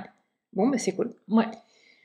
Euh, oui, oui, il est. euh, Ouais, moi, ça fait partie aussi des films qui m'ont. Alors, je pense que j'ai pas du tout été marquée par les mêmes trucs que toi parce Ouais, qu'il y a, y a aucune scène dont tu parles qui me parle vraiment, mais par contre, j'en, j'en visualise. Enfin, tu Ouais. vois, c'est pas comme si je me rappelais de rien. Ouais. J'en visualise vraiment plein d'autres. Mm. Euh, mais c'est normal. Après, dans les films, c'est ça aussi qui est cool, c'est que t'es pas Oui. forcément marqué par les mêmes choses Ah, et les mêmes, les mêmes trucs, surtout un peu aussi aux époques de ta vie où tu vois les trucs. Il y a des choses qui résonnent plus ou moins que d'autres. C'est ça. Donc je pense que c'est un film à voir. Ouais. Euh, vraiment sympa. Euh, c'est un film feel good. Oui. Donc, C'est important de le préciser, c'est vrai que une- c'est un- Parce que quand on en parle comme ça, on pourrait se dire, euh, Mm. je sais pas forcément. Cinéma indépendant de déprimant. euh, ouais. Et euh, c'est vraiment un film feel good. Donc euh, Mm. même si vous avez besoin euh, euh, de d'être rassuré sur ce que vous allez voir et que vous n'avez pas envie Oui. de voir un film affreux, vous pouvez y aller les Ouais, c'est clair. Ouais, tout à fait. Deuxième film de la Ouais. collaboration. American Bluff, on n'en a pas du tout parlé, donc je n'ai aucune Je idée vu, de ce euh, dont tu en ce parles. matin, moi. Ah, tu l'as vu ce matin. Quelqu'un Euh, n'avait pas time. très envie de faire ses devoirs. Alors moi, je vais rien dire parce que j'ai vu Serena hier soir. Voilà. J'ai fait durer genre le plus tard possible. Alors parce que moi, je regarde pas trop de films en journée, donc moi, ma deadline, c'était genre si je l'ai pas soir. regardé hier soir, j'aurais été obligée de le regarder ce matin et là, ça aurait été affreux. Oui, je pense que ça aurait été Euh, affreux, mais on parlera de ça. Mais on parlera de ça après. Donc du coup, euh, Alors, je pense que j'aurais été vachement moins sévère que toi sur Ah. American Bluff. Ouais. Euh, mais euh, c'est très inégal comme film. Après, je me doutais qu'il y avait un moyen, euh, parce qu'en fait, bon, Ouais. je- si vous nous suivez sur Instagram, vous le savez déjà, mais donc j'ai, moi, Sophie, je précise qui parle, Ouais. j'ai publié une, une quick review sur notre compte, notre fameux compte Instagram, Oui. le Pop Talk, Avec des underscores. avec des underscores, et euh, si vous voulez euh, retrouver comment ça s'appelle, ce sera dans la petite note qui accompagne le podcast. Oui. Euh, j'ai, moi, j'ai globalement pas du tout aimé. Enfin, j'ai pas trouvé que, j'ai trouvé qu'il y avait des trucs bien, notamment dans le jeu des acteurs. Oui. Euh, Ça fait mais y a mais qu'en fait il y a que ça qui est, qui est intéressant dans le film. Alors, ouais, moi, c'est là mais c'est là où mais je me doutais bien que toi il y avait moyen que ça te plaise plus. Il y a d'autres trucs qui me plaisent. Moi, je euh, j'ai pas trouvé euh, quand tu disais le côté euh, dans, dans ta quick review, tu Ouais. disais que notamment il y avait pas mal de ridicule, Ah ouais, moi j'ai dans- notamment que- dans les costumes. Oui. euh, alors moi pas du tout. ah moi j'ai trouvé qu'ils étaient genre ridicules mais tous. Ouais, non, moi j'ai pas du tout. C'est vrai pas du tout Ah d'accord. c'est marrant. Ouais. Ah ouais, moi j'ai trouvé que toutes les leurs coiffures, on a- franchement on- je, euh, enfin, je me suis dit, putain, mais à un moment, c'est pas possible, c'est un film parodique, tu vois, mais en même temps, c'était sérieux, donc euh, Ouais. tu te dis, c'est pas un film parodique. Ah ouais, moi, j'ai trouvé qu'ils étaient, mais ridicules. Non, moi j'ai, euh, le- enfin, tu vois, je, je me suis- il y avait vachement ce côté personnes qui euh, font euh, comme ça se faisait plus à l'époque, et je pense qu'aujourd'hui ça nous parle moins parce qu'on est plus dans une mode du naturel. Oui, Euh, et aujourd'hui, la mode, c'est de faire semblant de sortir de la mer avec du sel Oui, dans tes tu cheveux. passes trois heures à te préparer pour avoir du maquillage nude euh, qui a l'air de où t'as l'air d'être pas maquillée mais en fait bah si t'es maquillée parce que t'as pas cette tête là Exactement. normalement et les cheveux Et les cheveux, ouais, genre, euh, euh, tu sais, le coiffé décoiffé, le chignon qui t'a Mm. pris euh, euh, 15 ans à faire pour que tu aies l'air d'avoir fait un chignon pour rentrer dans ta douche et que tu l'as gardé toute la journée. Et du coup, ça nous parle pas, mais je pense qu'à l'époque, il y avait vraiment un côté, les gens s'apprêtaient de manière too much. Enfin, euh, et du coup, moi, ça m'a. Effectivement, c'est un peu plus dans le film, Ouais. mais pas. Je suis pas sûre que ce soit si décalé que ça par rapport à ce que pouvaient faire certains types de personnes à Certes, l'époque. alors je suis d'accord sur certains types de personnes et Ouais. je pense que ça m'aurait moins choqué s'ils avaient pas tous été comme ça. Euh, tu vois, s'il y avait eu quelques personnages dont le trait de personnalité, c'est genre les fashion victimes du film, tu vois, qui Ouais. sont vraiment à fond dans le côté mode avec les brochings, les trucs, les machins. Et là, comme en fait, ils y étaient tous. Mais c'est pas le seul truc que j'ai trouvé Mais, euh, ridicule. oui, mais j'ai trouvé que ça, ça, enfin, ça moi, trouvé que c'était vachement le milieu, tu vois. Les gens Alors, de ce milieu-là sont ouais. tous comme ça, et donc ils sont tous du même milieu quand même, hein, globalement, donc Ouais. ils sont tous comme ça, tu vois. Après, l'agent, du... enfin, tu vois, le rôle de Bradley Cooper qui est joué par l'agent du Et c'est le FBI. seul agent du FBI à être comme ça. C'est vrai que c'est le seul à être comme ça. Mais bon, du coup, euh, Ouais. je sais pas, moi j'ai pas, du- mais globalement j'ai Ouais. pas adhéré avec le film. donc, euh, Après, euh, euh, moi je trouve qu'il y avait, dans la réalisation, il y avait quelques scènes qui étaient vraiment bien. Notamment la scène où il y a la double soirée où Oui. Christian Bale, Jeremy Renner et leur femme font une soirée d'un côté et Amy Oui. Adams et, et euh, Bradley, Et Bradley Cooper, Cooper. font une soirée de leur Elle- côté. La scène de Bradley Cooper et Amy Adams est dans la, dans la boîte, euh, j'ai trouvé que qu'elle est, c'est de, la même Ouais. scène dont tu Oui, parles. J'ai trouvé qu'elle était effectivement Et super elle cool. est en parallèle avec même pas fait euh, gaffe la scène était où ils sont Ouais, au restaurant euh, en Ah oui, couple, avec, les oui. quatre euh, et tu vois les tu vois elles, elles Mm. sont les deux filmées c'est la même soirée donc c'est filmé en parallèle et toutes même la soirée au restaurant où ils finissent euh, à chanter là euh, du. Rémi Renner et Oui.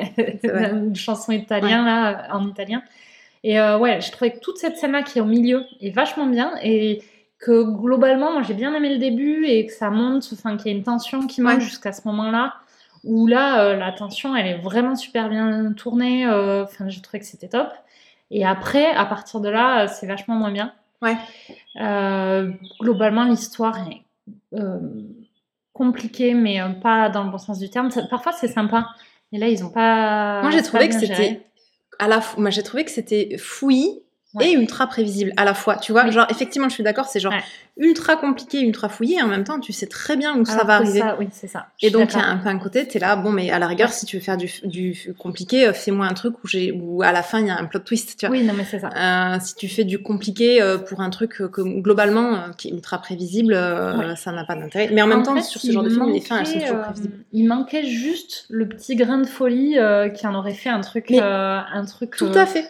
What the fuck. En fait. Et alors c'est pour ça que moi j'ai trouvé Ouais. qu'ils étaient juste ridicules. Et c'est euh, en fait j'allais faire la la La dire, transition. la transition quand Ouais. on disait Happiness Therapy, c'est cool parce que ça a un côté comédie loufoque. Oui. Et en fait moi je pense qu'American Bluff, il manque vraiment le truc pour en faire le film loufoque euh, Mm. auquel j'aurais adhéré.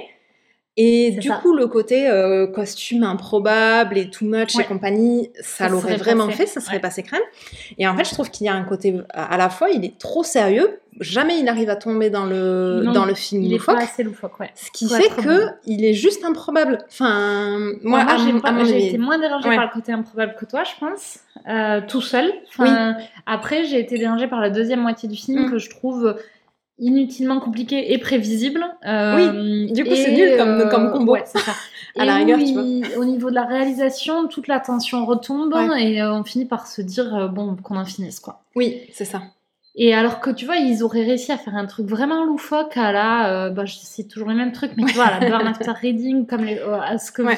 sont capables de faire les frères Cohen, Mais oui, c'est ou ça. un truc qu'on peut faire Ouais. du Kirichi. Euh, Exactement. Il serait parti dans un truc dans ce genre-là, ça aurait été top. C'est ça. Enfin, il, David Russell, serait Oui. parti dans un truc dans ce genre-là, ça aurait été C'est top. clair. Et même plus comme dans Happiness Therapy. Hein, Mais en fait, euh, oui, mais il y a un complètement. côté loufoque aussi dans Happiness Therapy. Mais apparemment, dans American Bluff, du coup, j'ai regardé un peu parce que, en général, quand j'aime pas du tout un film, et il a été vachement oscarisé, euh, donc Ouais. je cherche vachement à comprendre qu'est-ce qui a plu aux gens euh, que, sur lesquels moi j'ai pas adhéré. Et du coup, j'ai regardé pas mal de choses sur le film et il disait euh, dedans que, alors bon, apparemment le tournage, il a été, il a, le mec a été affreux avec les acteurs. Ah ouais? Amy Adams, elle a genre pleuré tous les jours de tournage du Oh. film tellement il a été dur. Ah ouais? Ouais. Et il y a une, une scène où ils se disputent sur la fin avec euh, notamment euh, Bradley Cooper, où genre apparemment, enfin vraiment Oui. le truc affreux à, à tourner et euh, euh, et je me demande même si j'avais pas lu que elle était genre que c'était genre vraiment elle en train de genre pleurer mais pour de vrai quoi. Ouais.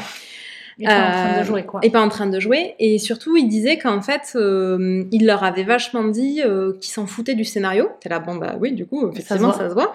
Et euh, il les a vachement laissés improviser. Et apparemment, sur une des scènes, je sais pas laquelle, Christian Bale lui a dit, mais attends, si on fait ça, ça va complètement changer. Il lui a dit, vas-y, euh, fais comme tu le sens. Christian Bale, il a fait un truc. Et puis après coup, il lui a dit, mais si tu le gardes, ça va complètement changer euh, le- la suite de l'histoire. Et euh, David Russell a dit à Christian Bale, bah on s'en fout, euh, on fait, euh, voilà, le film il va évoluer au fur et à mesure qu'on le, Ouais. qu'on le tourne. T'es là, oui, bon bah du coup ton histoire elle est pourrie quoi. Ouais.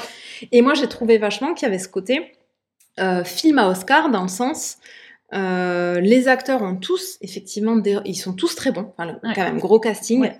Euh, moi j'ai j'ai pas aimé le film mais j'ai rien à reprocher au, Oui. au, au casting et mais mais ça m'a dérangé tel à le côté en fait ils ont tous des rôles où tu as vraiment l'impression euh, qu'ils ont des rôles que pour jouer des personnages euh, pour les laisser en fait exprimer vraiment tout ce dont ils sont capables ce Mm. qui est à la fois bien mais comme il n'y a pas d'histoire ça fait vachement juste j'ai fait un film pour euh, que mes acteurs euh, gagnent des Oscars quoi Ouais, moi je me suis pas dit ça du tout, tu vois. alors moi je me le suis dit après coup Ouais. euh, quand j'ai vu le nombre d'Oscars je me suis dit ah bah ouais en fait clairement Ouais. enfin Après, moi je trouve que ça ça devient pas un défaut du film, tu vois. Je Mm. me dis pas.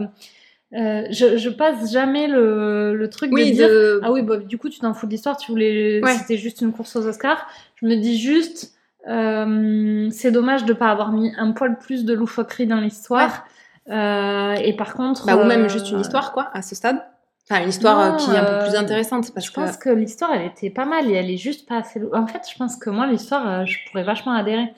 Avec plus le côté Euh, loufoque. Il manque Mm. juste un côté loufoque et il manque un. C'est le retournement de situation euh, de Oui. la fin Ouais, qui est un peu facile. c'est ça. C'est genre. euh, Oui, je suis d'accord qu'en fait, il y en a quand même une d'histoire. Mais il y a quand même une histoire, ouais. Mais bon, En tu fait, sens que c'est pas le sujet principal du film. le ouais. retournement de situation à la fin, il doit être euh, un peu spectaculaire. Oui, Et ça. là, le retournement de situation à la fin, t'es un peu là, tout ça pour ça, quoi. Ouais. C'est un peu genre euh, ah et puis pif paf, euh, ça tombait bien. euh, en fait, finalement, euh, on a fait ça, quoi. Et Ouais. là, bah, enfin, si, un- si tu veux faire un film là, euh, parce que là, comme les films de bra, parce qu'il y a des similitudes avec certains films de braquage, genre euh, Oui, Ocean 13. ouais. Si tu veux faire un film à la Oui. Ocean 13, il faut que le retournement de situation à la fin, tu sois là, oh là là, Ouais. euh, et en fait, euh, il s'est Bon. passé ça, ça et ça. Après, moi, je trouve que dans les films de braquage, il n'y a jamais de fin. Il Enfin, t'es jamais surpris parce que tu sais toujours qu'il va y avoir un plot twist qui fait que ça va retomber sur leurs pattes. Par contre, il y a un côté Il spectaculaire y a un côté spectaculaire. qui fait que tu te doutais bien qu'il y avait un truc, tu savais pas quoi, mais tu sais qu'il Ouais. existe. Mais par contre, Et de quand le tu voir, le vois, c'est là, c'est cool. Ouais. Et c'est ça qu'ils ont pas réussi que à oui, faire. tout à fait. Je Et je pense que c'est juste ça qui manque, et c'est pour ça que je suis un peu moins sévère sur l'histoire. Après, moi, je me suis beaucoup ennuyée pendant tout le film. Ouais, moi je me Euh, suis ennuyée après la, Ouais. la deuxième moitié, ce que je te disais. ouais. Oui, moi je me suis pas ennu- ennuyée tout de suite, tout de suite, mais assez vite quand même, je me suis dit bon, euh, là, parce que en fait, je pense que après, j'ai peut-être fait un peu de prophétie autoréalisatrice, mais Ouais. super vite, je me suis dit bon, là, l'histoire elle, va- elle va être fouillie, mais euh, Mm. mais en fait, euh, ça va ça va finir dans un truc où j'avais à peu près, enfin. Oui, Tu, tu- ça tombe à peu près là où tu penses que ça va tomber euh, dès Ouais. les dix premières minutes, quoi. oui, Donc, euh, je, ouais, moi, j'ai vraiment pas adhéré. J'ai trouvé vraiment après euh, casting euh, chouette Ouais. et euh, les rôles sont cool. euh. Mm. On n'a pas trop précisé, mais Après, euh, on- Bradley Cooper et Jennifer Lawrence euh, ont genre quasiment, je pense qu'ils ont même pas une scène en commun. Si, il y a des scènes, mais où il y a beaucoup, beaucoup de monde, des Voilà. scènes de soirée. Oui, ils se parlent pas. sont- effectivement, ils se jamais, ouais. trouvent être au même endroit euh, sur une ou deux scènes euh, parce qu'elle est mariée avec euh, Christian avec Bale. Christian Bale euh, et que et que Christian Bale il fait euh, des- Mm. j'allais dire il fait des trucs avec Bradley Cooper mais dit comme ça c'est ça porte à confusion mais ils, Oui, pas font- de trucs sexuels, non, hein. ils font des affaires avec euh, avec euh, le personnage de Bradley Cooper donc ils se retrouvent à être dans la même Dans des euh, soirées dans en des commun. soirées en commun mais par contre ils se parlent pas du tout c'est un Oui. film où effectivement euh, on les ils sont ils sont ensemble mais genre ils ont pas de scène ensemble quoi. Et euh, juste pour dire là euh, sur le petit désaccord qu'on a, euh, j'allais dire en pinaille, parce que toi sur 5 tu lui as mis 2 étoiles. Ouais. Et je pense que moi je lui en mettrais 3, mais pas oui plus quoi. hein. ouais d'accord On est c'est pas vraiment un pas gros très, clash non plus On n'est pas très éloigné sur notre Mm. opinion. Je pense que je suis juste un poil Ouais. plus. Je pense que j'ai plus apprécié euh, l'ambiance et l'esthétique du Ouais. film euh, que toi. Moi, j'ai globalement. euh, alors, j'ai du mal à noter bas, donc euh, je vais Ouais. rarement euh, en dessous de Mais deux. en faut vrai, vraiment. euh, euh, tu plutôt lui mettre une étoile si t'étais, potentiellement, euh, si t'étais capable de mettre Oui, des mauvaises mais moi, c'est mon, ça, c'est mon petit côté Jacques Martin. J'aime que tout le monde. Ça, c'est vraiment la référence de vieux, mais bon. c'est mon côté, genre, je trouve ça triste de mettre des mauvaises notes aux gens, donc euh, Ouais. avoir le 2, euh, euh, c'est quand même pas une bonne note. Mais oui, pour moi, un 2, c'est, car- c'est carrément pas une bonne note, quoi. Ouais, sauf que sur 5, 2, c'est pas, c'est pas une mauvaise note. Ouais, ouais, je. Bon, après, j'ai pas. Oui, oui, je comprends. Ah, Enfin, je, c'est vrai. Après, j'ai pas non plus saqué parce que j'ai trouvé que euh, les acteurs étaient bien, vraiment. Enfin, tu vois, si j'avais trouvé que le, le jeu était même sans forcément parler de mal joué, euh, si j'avais trouvé que le jeu n'avait rien de spectaculaire, il aurait, il aurait peut-être pris une étoile. Ouais. Euh, là, c'est vrai qu'il y a quand même un côté, ils sont tous, euh, ça fait partie des rôles où Christian Bale a pris, euh, bon, mais ça, je trouve complètement inutilement 13 kilos. Tu sais, dans toute cette période où Christian Bale, il a, Il hum, faisait il vachement de- de, avec de transformation poids, euh, ouais. physique. euh. Bon, moi, je comprends pas euh, le truc de dire, ah, ça, là, c'est génial, ces acteurs qui arrivent à, à se mettre dans leur rôle. Là, clairement, franchement, euh, très- 10 kilos de plus ou de moins, ça change. Enfin, ça n'apporte genre strictement rien comme, euh, comme Je changement pense que physique. c'est juste pour euh, la scène où il se rencontre avec Amy Adams. Oui, mais bon, Ça euh, euh, il est. ça. Mais de toute façon, Christi- enfin, je suis désolée, Christian Bale, on nous le vend comme il est, c'est plus un beau gosse depuis depuis super longtemps. Donc Ouais. Christian Bale, genre tout seul, il est déjà, c'est déjà un mec moche qui arrive à se, à, à avoir Amy Adams même sans 10 kilos en trop, quoi. Oui. Surtout coiffé comme il est dans le film, veux dire, ça suffisait, hein, il aurait pu. euh, Ouais. Mais je suis d'accord, effectivement, c'est parce qu'il la rencontre au bord de la piscine avec son gros bide euh, Oui. et il est pas sexy, tu vois, mais euh, Ouais, il aurait ça. Mm. pas été sexy même sans le gros bide en fait. Enfin, Donc je trouve que ça sert à rien comme euh, transformation physique. C'est inutilement dangereux. de Mm. et puis enfin bon mais globalement moi j'adhère pas du tout avec ce truc qu'ils ont à Hollywood de dire Bon, il faut faire des grosses transformations physiques pour jouer des rôles Ouais. Un peu sur le principe de genre mais si tu veux un gros euh, embauche un gros enfin tu vois pourquoi tu fais euh, Oui. euh, pourquoi tu Mm. fais tu prends des acteurs qui sont dans la norme de, de beauté pour les enlaidir parce que c'est quand Mm. même inconcevable de faire Ouais. jouer un moche par un vrai moche tu vois? Donc il faut forcément prendre un beau que tu vas enlaidir pour faire enfin tu vois sur le principe c'est quand même c'est quand même nul quoi donc moi j'adhère pas avec ça Ouais. Euh, donc euh, globalement j'ai une dent contre American Bluff au-delà de, de juste euh, Ouais. de juste l'histoire quoi puis quand j'ai vu qu'il avait fait pleurer Amy Adams tous les jours euh, sur le tournage, J'avoue que ça n'a pas fait remonter le film dans mon estime. Et en plus, il a payé les femmes deux fois moins que les mecs. Du coup, j'étais un peu là. Bon, J'aurais dû mettre une étoile peut-être. Oui, mais je te confirme. Après, ça fait 8 sur 20, euh, 2 sur 5. hein. Ouais, ben oui, après, euh, c'est pas le pire truc que j'ai vu, ouais. euh, 8 sur 5, tu vois, il fait 8 sur 20, effectivement, Ouais. il a pas la moyenne, clairement. C'est la repêche. Mais euh, oui, oui, bah après, il aurait, il aurait pu être repêché éventuellement avec des trucs. Non, mais après, j'ai pas trouvé Mm. ça affreux, tu vois, par rapport à d'autres trucs que j'ai vus. Euh, c'est juste que globalement, j'ai pas, euh, j'ai pas adhéré, quoi. Ok. On passe à. Joy Joy, 2015, Oui. euh, dont tu dois pas bien te rappeler, toi, parce que tu l'avais je vu. Ouais. Pas quand c'est sorti, mais euh, pas longtemps après. Mm. euh, probablement en 2016. Et euh, je n'ai pas de mémoire et je l'ai vu qu'une fois. Ouais. Donc j'ai très peu de souvenirs. Bah, en gros, Je me rappelais même pas que c'était une comédie, tu vois. Dans ma tête, C'est c'était pas vraiment une drame. comédie, hein. Bah, j'ai vu sur internet que c'était une comédie. oh, c'est pas très drôle, hein. Ouais, C'est une comédie. Ah, Ouais, non. c'est Ouais. une comédie sur une femme qui se fait exploiter par sa famille. euh, T'es là, ah oui, genre c'est super drôle, ça. merci quoi. J'ai vu sur internet que c'était une Non. comédie, je me suis dit, je me rappelle vraiment pas Non, non. C'est pas du tout une comédie. Ok, donc je me Alors après, c'est pas non plus un drame dans le sens où, euh, tu vois, euh, tu, sors pas en pleurant, mais bon, c'était pas drôle quoi. Euh, donc Joy, c'est une euh, histoire qui est tirée, euh, enfin qui est inspirée d'une histoire réelle, puisque Ouais. c'est pas tout à fait non plus une- un biopic. d'une femme qui s'appelle Joy, dont j'ai oubli- oublié le nom de famille. Qui est euh, la l'inventrice euh, des serpillères euh, auto-essorantes. Je sais pas si ça s'appelle comme ça. Euh, français, dans ouais, les années ça sur 70. Internet, ouais. Ça se dit comme ça Bah voilà. Mais, Mais, il y a ceci une dit. sorte de vapeur aussi, non Alors dans la première, toute première version, Ouais. donc c'est une femme qui, a, ça- qui bah, à une époque où en fait tu essorais, enfin tu passais la serpillière à la main, ça, on, passe, on est dans les années 70 là, Mm. elle, elle invente le truc où en fait t'as plus besoin de mettre les mains dans ta serpillière. Ouh là là Ouh, tu nous ambiances avec un Oui, peu oui. de musique. Et en fait, c'est une femme qui a, à mon avis, une, euh, enfin, une vie super intéressante parce Mm. qu'elle a déposé euh, je sais pas combien de dizaines de brevets euh, dans sa vie suite à ça. Parce qu'en fait, elle a, arrêté- elle a inventé tout un tas de trucs euh, De la vie du quotidien. de la vie du quotidien. Mm. Elle a inventé des cintres, euh, je sais plus qu'est-ce qu'ils avaient comme, euh, comme, euh, enfin, de cintres qui faisaient un truc particulier, tu vois, genre Oui. euh, pas des cintres classiques. Ouais. Mais bon, en tout cas, Joyce, c'est l'histoire vraiment au tout début où elle commence, l'histoire commence. Elle est mère de famille divorcée avec son ex-mari qui vit au sous-sol euh, de sa maison. Vrai, Elle vit avec euh, sa mère qui sort pas de sa chambre et qui regarde euh, la télé, enfin pas la télé-réalité parce que ça n'existait pas à l'époque, mais les soap opéras, tu Oui. sais, Ouais. de toute la journée. Et avec ses deux enfants et son père qui est donc joué par Robert De Niro, toujours lui, Ouais. qui à un moment se fait plaquer par, par sa nouvelle femme et qui revient vivre avec tout le monde. Donc elle se retrouve avec son père et son ex-mari qui se détestent, qui cohabitent dans le sous-sol avec sa mère dans la chambre et les enfants. Ouais. Mais dit comme ça, ça a l'air rigolo, mais en fait, euh, et tout du long, tu la plains vachement. il l'emmerde. de- Il la, en fait, il la traite comme une boniche vachement. Ouais. À un moment, euh, Robert De Niro, il, pè- il, il a une crise de colère, il pète tous les bibelots euh, dans la chambre de, de son ex-femme, donc de la mère. Mais après, elle, elle a aussi vachement le côté. euh, et il est là, ah là là, désolé. Elle lui dit bon, mais c'est bon, je vais ranger. Et elle range. Et en fait, elle s'occupe de tout dans la maison non-stop. Oui, Elle est vachement en mode exploité. comme les femmes de ces époques-là qui Oui. euh, euh, bah, se faisaient exploiter mais n'auraient pas supporté quelqu'un d'autre Exactement, place. truc très intériorisé de Ouais. euh, bon mais c'est à moi de même y compris quand c'est mon, mon père euh, qui a foutu un bordel monstre c'est quand même à moi de ramasser Oui.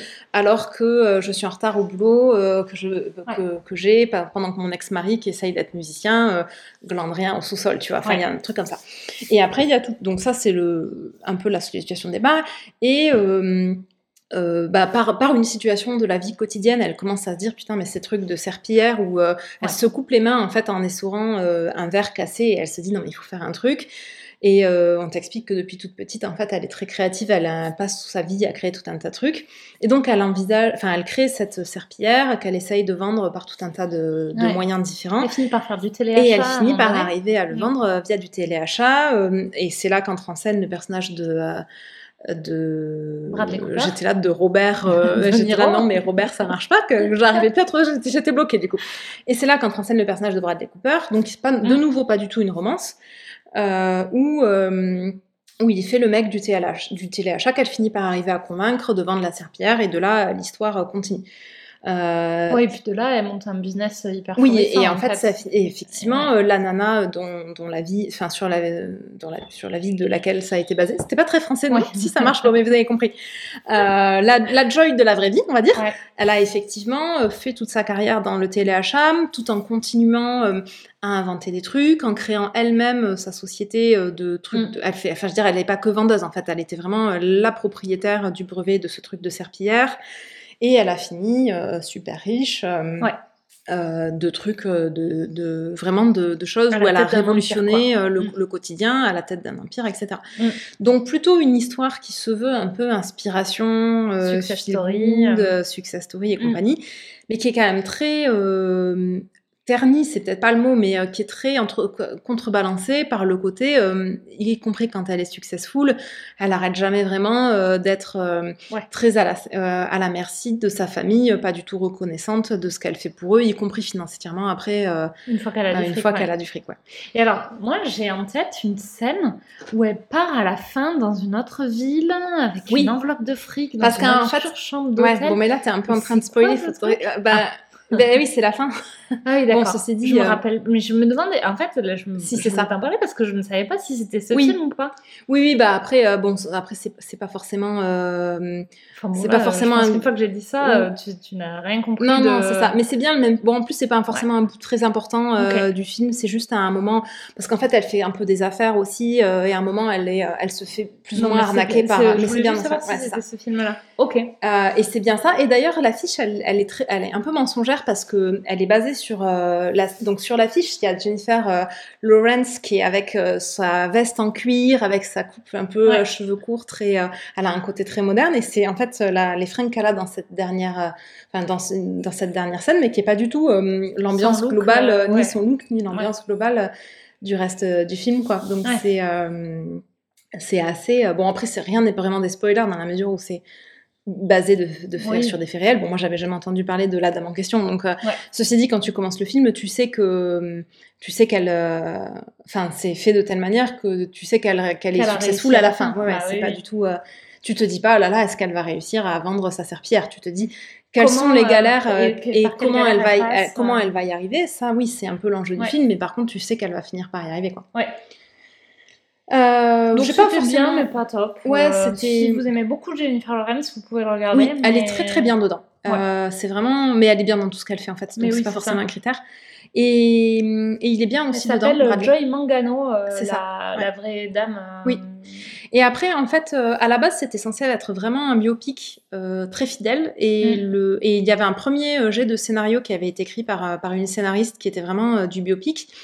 Et ils ont euh, euh, remanié avec un deuxième scénario. D'ailleurs, je crois qu'après, il y avait eu, il y a plus ou moins eu un procès en plagiat euh, parce que la première scénariste avait dit que, a dit qu'elle que son histoire avait été volée, etc. Mais en fait, le deuxième scénariste a remanié parce que c'est pas tout à fait. il a en fait, il a rajouté des choses. il voulait que ce soit un film genre sur les femmes, en fait, hmm. un peu inspirant de l'époque, pas forcément que elle. Même, donc, par exemple, son nom de famille n'est jamais cité dans le film, c'est Joy, donc elle a le même prénom, mais il n'y a pas son nom de famille. Elle a euh, deux enfants au lieu de trois dans la vraie vie. Euh, il y a un personnage dans le film qui est sa demi-sœur, euh, qui est complètement une bitch, qui a priori n'existe pas dans la vraie vie. Mm. Donc il a un peu intégré des éléments d'histoire d'autres femmes qu'il a soit connues, soit voulu raconter pour faire une histoire un peu plus universelle de, de, femmes. Des problèmes que tu peux rencontrer Exactement. quand une femme qui un business. Tout à fait, ouais, c'est ça. Et c'était intéressant aussi comme démarche, je trouve. Ouais.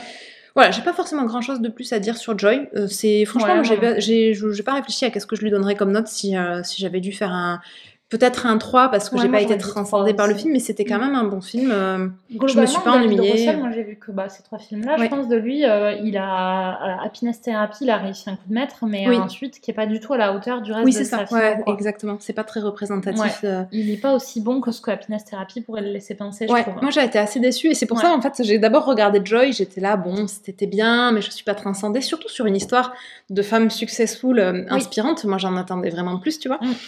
Euh... Cela dit, moi, euh, tu vois, on a vu il y a pas longtemps la mini-série Self-Made. Euh, j'ai pas été transcendée non plus. Moi, je pense que les histoires qui sont censées qu'on te vend comme des histoires inspirantes, pour moi, ça fonctionne pas bien.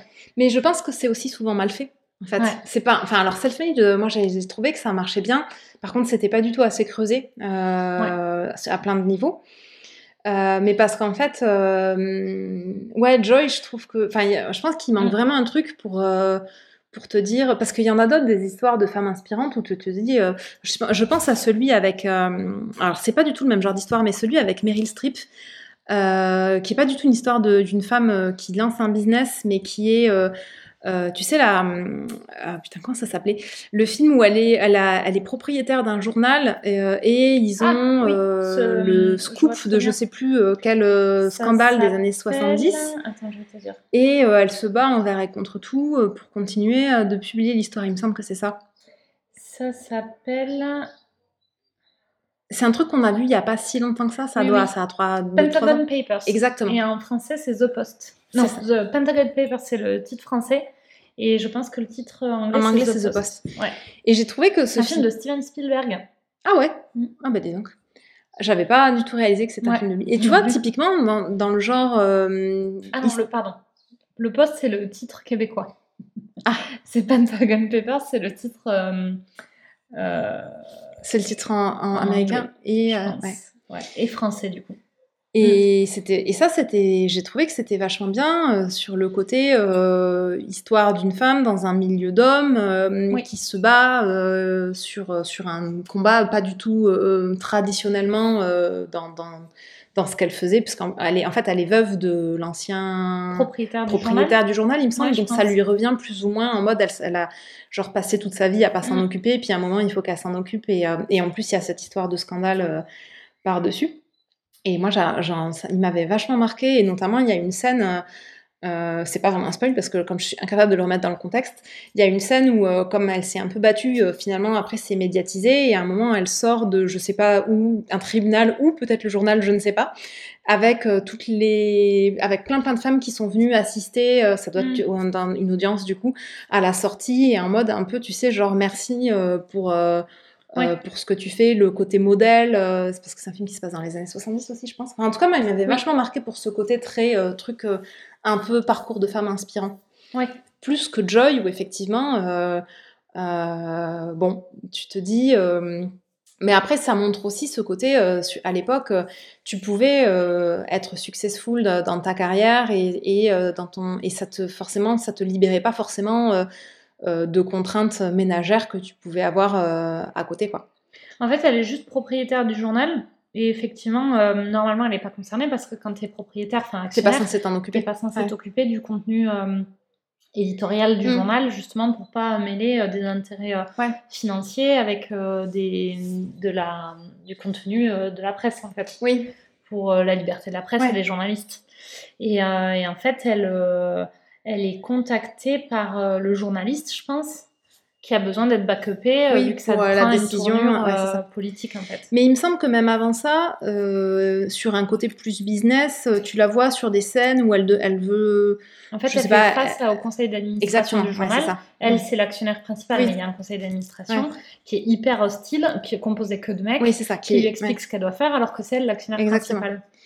Et j'avais vachement aussi de souvenirs de ce type de scène où tu la vois Ouais. euh, travailler euh, son, ce qu'elle va dire, les chiffres, et tu sens qu'elle est genre préparée à fond Ouais, parce que effectivement euh, les mecs super hostiles en face. Sachant que c'est dans un contexte de... où ils veulent rentrer en bourse, et Oui. donc il y a des gros enjeux financiers derrière, euh, et qu'effectivement, le, euh, alors qu'elle est euh, la, la principale, le, le conseil d'administration, celle qui a le Ouais. fric et le conseil d'administration la prend quand même pour une conne. quoi. Oui, c'est ça. Ouais, tout à fait.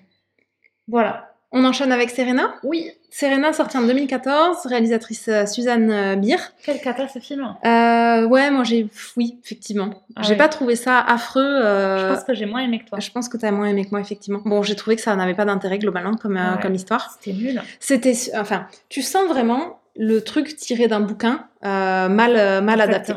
Surtout au début, où t'as vachement d'enchaînements de scènes euh, qui ça. en plus apportent rien. Enfin, l'histoire, elle aurait vraiment pu commencer plus tranquillement un peu plus tard dans les... Enfin, à la rigueur, l'histoire, elle aurait Ouais. pu commencer... Bon, parce qu'on va, on va vous dire de quoi ça parle. Donc, Serena, c'est euh, l'histoire de Bradley Cooper, qui, qui est un exploitant en bois en Caroline du Nord, Mm. euh, qui, pour des affaires de banque, va à Boston ou je sais plus où euh, voir ses banquiers. Il rencontre Serena... euh, euh, qui est joué par Jennifer Lawrence, tombe euh, amoureux tout de suite. Bon, tu vois pas trop. Enfin, de il se marie, coup de foudre, il se marie tout de suite. Mais là, ce que je viens de vous raconter, euh, ça se passe dans genre les cinq premières minutes du film. Euh, Il y a euh, la scène euh, où il est euh, en Caroline du Nord en train de faire des trucs d'exploitant de bois. Ensuite, il y a la scène où il va voir les banquiers. Ensuite, il y a la scène où il va voir Jennifer Lawrence. Et tout ça, genre en moins de cinq minutes. Ouais. Et au début, ça s'enchaîne vachement en petites scènes entrecoupées. euh, Et c'est en ça que j'ai trouvé que ça faisait vachement En fait, adaptation euh, de bouquin ouais, euh, trop les- rapide. Quoi. Dans les adaptations comme ça, souvent, et c'est un peu ce que je reprochais à je sais plus quel film là dont j'ai parlé récemment, j'avais pas lu le livre. Il y a un côté, il- t'as l'impression que le scénariste, Ouais. il prend des scènes du bouquin qui lui semblent représentatifs, il crée un scénario à la base de ce qui se passe dans le bouquin, et il oublie complètement que dans le bouquin, euh, bah, il y a du lien entre Oui, toutes ces scènes. C'est ça. Et là, il se contente de te les Ouais. coller les unes à la suite des autres en disant les gens feront le lien d'eux-mêmes. Et ça. c'est maintenant, alors quand tu fais un film, C'est pas censé compter sur les gens pour boucher les trous. Oui, c'est ça. J'ai pas, je suis pas censée avoir euh, besoin d'avoir lu le livre. Bon, Bah là, oui. tu comprends quand même l'histoire, mais il y a vachement ce côté, effectivement, comme tu dis, scènes collées les unes. aux- euh, Ouais. Et en plus, pour rien, parce que, enfin, franchement, ils, ils auraient commencé l'histoire. euh, au moment où il revient avec Serena, enfin, je veux dire, tu les vois même pas, enfin, pour ce que tu les vois se rencontrer, franchement, t'avais pas besoin de voir la Non, scène où ils se rencontrent, quoi. Surtout comme, comme tu disais qu'ils ont zéro alchimie. Et donc là, ils, sont- ils te, ils te dans une scène improbable de concours de saut d'obstacles. Oui. euh, où lui, il est dans les. Il est, Ouais. il, il est, Il est dans les et gradins, Elle, elle, elle ouais. fait le concours. Et, et où ils ont un genre un espèce de coup de foudre. Enfin, lui, il a un coup de foudre Ouais. pour elle. Sachant que les deux acteurs n'ont pas d'alchimie. c'est vrai. et ensuite, ils passent le film à dire on s'aime comme des fous, euh, personne n'y croit. Alors après, moi, j'ai moins été, du coup, j'ai lu ton, ton avis euh, après avoir vu le film. J'ai été ce film-là que je pense que je disais c'est une Ah, adaptation. oui, où- je pense que c'était lui. Ouais. Mais j'ai été moins dérangée par le côté. euh, bon, je trouve qu'effectivement, ils n'ont pas une alchimie de fou. Par contre, j'ai pas trouvé que c'était dérangeant sur le côté ils s'aiment de manière maladive parce que tu vois bien qu'en fait, ils s'aiment au-delà de, de qui ils sont. Enfin, ils avaient tous les deux envie de tomber amoureux et donc il y a un côté très. euh, euh, amour euh, très fantasmé euh, plus Ouais. qu'amour réel donc ça ça m'a pas trop dérangé Mais je trouve que tu vois, dans le, dans le film, enfin, je- le reproche, je le fais dans le sens où, au lieu de nous montrer un amour Oui. fantasmé, ouais ils mettent dans les dialogues Oh, regarde cet amour fantasmé qu'on Mm. vit. Et là, ne le dis pas, oui montre-le montre-le. ouais Enfin, euh, je veux dire, on n'est pas à la radio, on est au cinéma. Ouais. Donc tu es censé te C'est- baser sur l'image, pas sur Et alors, le texte. quoi. Est-ce que t'as pas trouvé en plus que de manière improbable, elle a genre une alchimie de malade avec le Oui. l'espèce de, de Oui. braconnier? Oui, c'est joué par. euh, Par alors, moi, j'étais mi, oui, je suis d'accord.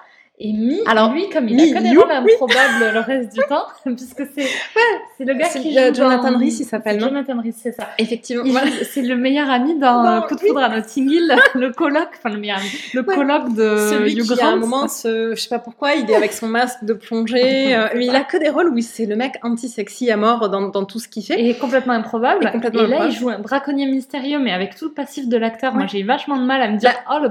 en, En plus, fait, il a une espèce de perruque improbable dans le film. Moi, ça marchait. Ça a marché jusqu'à ce que je me rende compte que c'était lui. Parce qu'au début, Ouais. j'étais là, cet acteur, il me dit quelque chose et tout ça. Et je trouvais que ça marchait vachement bien. Alors, en- ça marche, c'est pas du tout le propos du film, hein, parce que le propos, c'est qu'ils sont vraiment amoureux avec Bradley Cooper. Mais moi, j'étais vachement perturbée par ce côté, genre l'alchimie de fou avec le braconnier.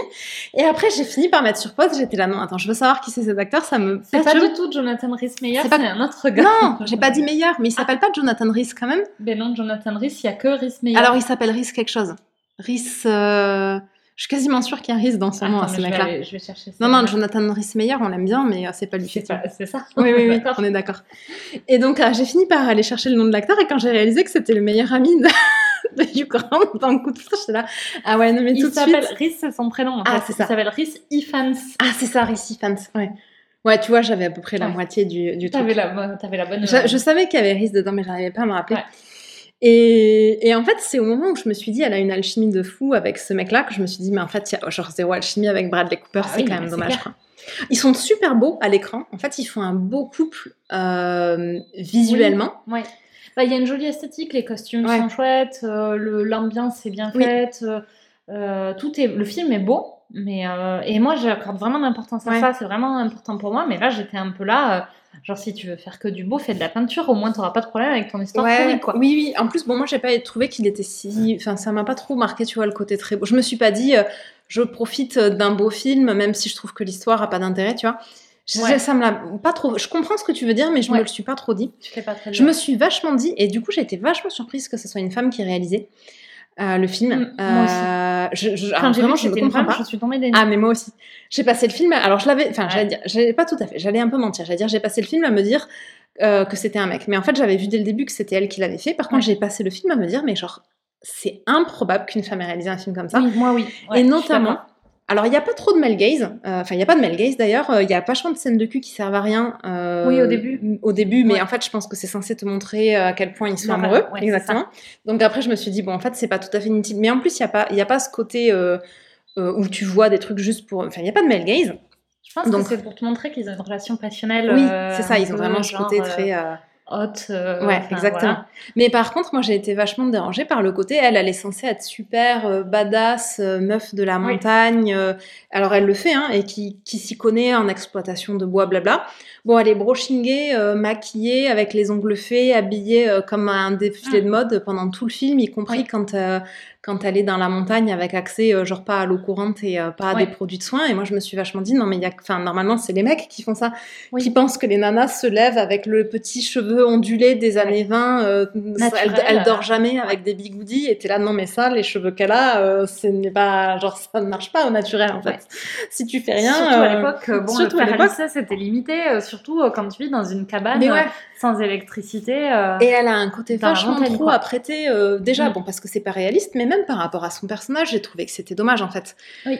Euh, alors, elle est peut-être comme ça dans le bouquin aussi, mais le bouquin, pour le coup, il a été écrit par un homme. Donc, euh, ça. voilà. Donc lui, il sait peut-être pas que les bigoudis, ça existe. C'est ça, il sait peut-être pas que, que en fait, euh, en vrai, tu te réveilles pas le matin avec ton brushing de C'est petits clair. blonds platine faits et tes Je cheveux me suis fait la réflexion, mais tu vois, maintenant que tu t'en parles, je me suis fait la réflexion, je me suis dit sa couleur de cheveux, j'avais oublié, Oui. pas naturelle parce que Mais personne n'est blond comme ça dans Mais la oui, vraie vie. mais bien sûr. Et à l'époque, il n'y avait pas de décoloration, donc comment c'est possible Alors, ait, je pense euh, qu'à pas de- l'époque, si, à Oui, il y en l'époque, tu- avait, mais, mais- mais tu vois, elle mais pas à la campagne, quoi. Bah, non, mais non, voilà, ça. ça c'est en fait, elle a un look qu'elle pourrait avoir euh, si Qui est pas compatible, qui est pas compatible avec son avec sa vie. avec sa vie. Ouais. Exactement. Je suis d'accord. Parce que le côté blond décoloré comme ça, euh, oui, je pense que les, même à l'époque, avec euh, avec l'eau oxygénée et tout ça, bon, tu te tu te niquais les cheveux à mon avis, mais je pense que parce ça là, marchait. les cheveux brillants, euh, magnifiques, t'es là. Mais euh, sauf qu'en fait, ça, ça marche justement quand tu es euh, la femme euh, de, du propriétaire terrien qui vit à Boston pendant que lui, il est en Caroline du Nord. Oui. Tu passes deux heures à te préparer Ouais, euh, tous les ça. jours et que tu as les ongles nickel parce que tu vis pas en Caroline du Nord dans la cabane en bois, tu vois. Oui.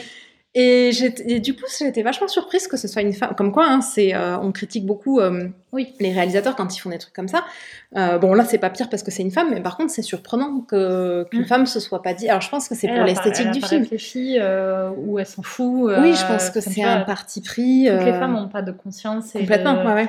et de sur Et la alors- représentation des femmes de conscience féministe, tu vois. Je me suis dit ça aussi, mais alors, Mm. deuxième surprise, elle a quand même réalisé euh, euh, pas mal d'autres trucs qu'on a vus en fait. Euh, notamment en série, elle a fait The Night Manager. Elle a fait un ou deux épisodes, ouais, j'ai vu. Ah, elle a pas tout fait. Je pensais Non, que c'était elle, qui avait est, tout fait. euh, elle est réalisatrice d'épisodes, juste. D'accord. C'est pas la créatrice. Ah, d'accord. Et elle a fait The, The Undoing aussi, mais c'est peut-être pareil, elle a peut-être pas fait tous les épisodes. elle a Hmm, réalisé ok. que certains épisodes parce que The Undoing, c'est le créateur de. hum, euh, Ah oui, c'est ce que tu disais de Lies. En fait, tu sais, dans les séries, ils prennent des réalisateurs pour certains épisodes. Oui, c'est vrai. ouais. Et je pense que j'avais vérifié, bah, justement après avoir vu le film, je me suis dit, mais c'est quoi cette réalisatrice improbable Et euh, sur le coup, j'ai été vachement surprise comme toi. Je me suis dit, putain, The Undoing, et euh, elle a fait des épisodes de Game of Thrones aussi. Ah, j'avais pas vu ça. Hmm. Euh, et en fait, je pense qu'elle a fait que quelques épisodes. Après, elle a fait Bird Box aussi. Mais alors là, c'est un film pour Oui. le coup, celui qui est sorti sur Netflix, que moi j'avais trouvé cool. Je l'ai pas vu, moi, encore. Et c'est vrai qu'à part ça, mais je m'étais surtout dit, tu vois, The Night Manager, parce qu'il me semblait quand j'avais regardé The Night Manager que. Mais c'est quand même. euh, Bah non, elle est à la création de The Night Manager. Ah, voilà, mais alors c'est sur The Undoing où elle est. Oui, crée... The Night Manager, c'est elle qui l'a créé, c'est ça. Bon, ceci dit, The Night Manager, c'était pas spécialement euh, féministe. Non. À part euh, qu'elle a laissé Olivia Colman euh, jouer euh, En, euh, oui, c'est en ça, étant en enceinte. parlé, ouais, ouais. on en avait parlé dans l'épisode, dans le Mm. double sur euh, Olivia Colman et David Tennant. Oui. Euh, puisqu'Olivia Colman, elle, est- elle a son personnage qui est enceinte dans, le, dans le, la série, parce qu'en fait, l'actrice était vraiment enceinte. Elle l'a su juste après avoir été embauchée euh, par, par Susan Beer, et quand elle allait le dire, euh, au début, elle se, Enfin, tu Mm. vois, et elle, Suzanne Bier, elle finit par dire, mais après tout, euh, ça peut rajouter un truc à la série. Et puis, euh, Et puis, bah, les accessoirement, euh, les femmes, euh, exactement. Alors, elle est enceintes, au MI5 parce que c'est des Anglais, mais c'est une femme qui travaille, elle peut être enceinte, c'est pas un problème. Pour être un flic, tu peux, c'est pas incompatible. Quoi. Exactement. Et ouais, c'est sur The Undoing où à Oui, la c'est David E. Kelly qui est aussi donc le créateur Oui, de Big ok. Little Lies et où elle, elle est juste en réalisation. Bon, en tout cas, moi, j'ai pas été effectivement emballée par euh, Ah ouais. Serena. J'ai moins détesté que toi, je pense. Euh, mais après, je savais que. Je, après, je l'ai vu en n'ayant pas du tout. Enfin, j'avais déjà pas méga envie de le voir, Ouais. et ensuite, tu m'as dit que t'avais pas aimé, donc je l'ai vu aussi en m'attendant pas du tout à voir un truc qui allait me plaire. Ouais, ça joue un peu. Et ça joue dans la perspective que t'en as, parce que, Ouais. bon, effectivement, j'ai vu un truc qui m'avait pas plu, mais je, je savais à quoi m'attendre. Oui, c'est ça. Euh, cool. Ben, on a fait le tour de leur film en commun. Ouais, c'est ça. Euh, du coup, on peut revenir un peu sur la filmo de Ouais. euh, Jennifer Lawrence. Alors, euh, ça va aller vite parce qu'en fait, elle a, joué, elle a joué dans beaucoup de films, mais qui étaient des films dans des franchises. Ah, Donc, euh, on va pouvoir en parler en un bloc, puisqu'elle a fait deux grosses franchises qui l'ont fait connaître. hein. Ouais. X-Men et euh, Hunger Games. Donc, dans X-Men, elle joue Mystique, qui est une mutante qui peut prendre euh, plein d'apparences.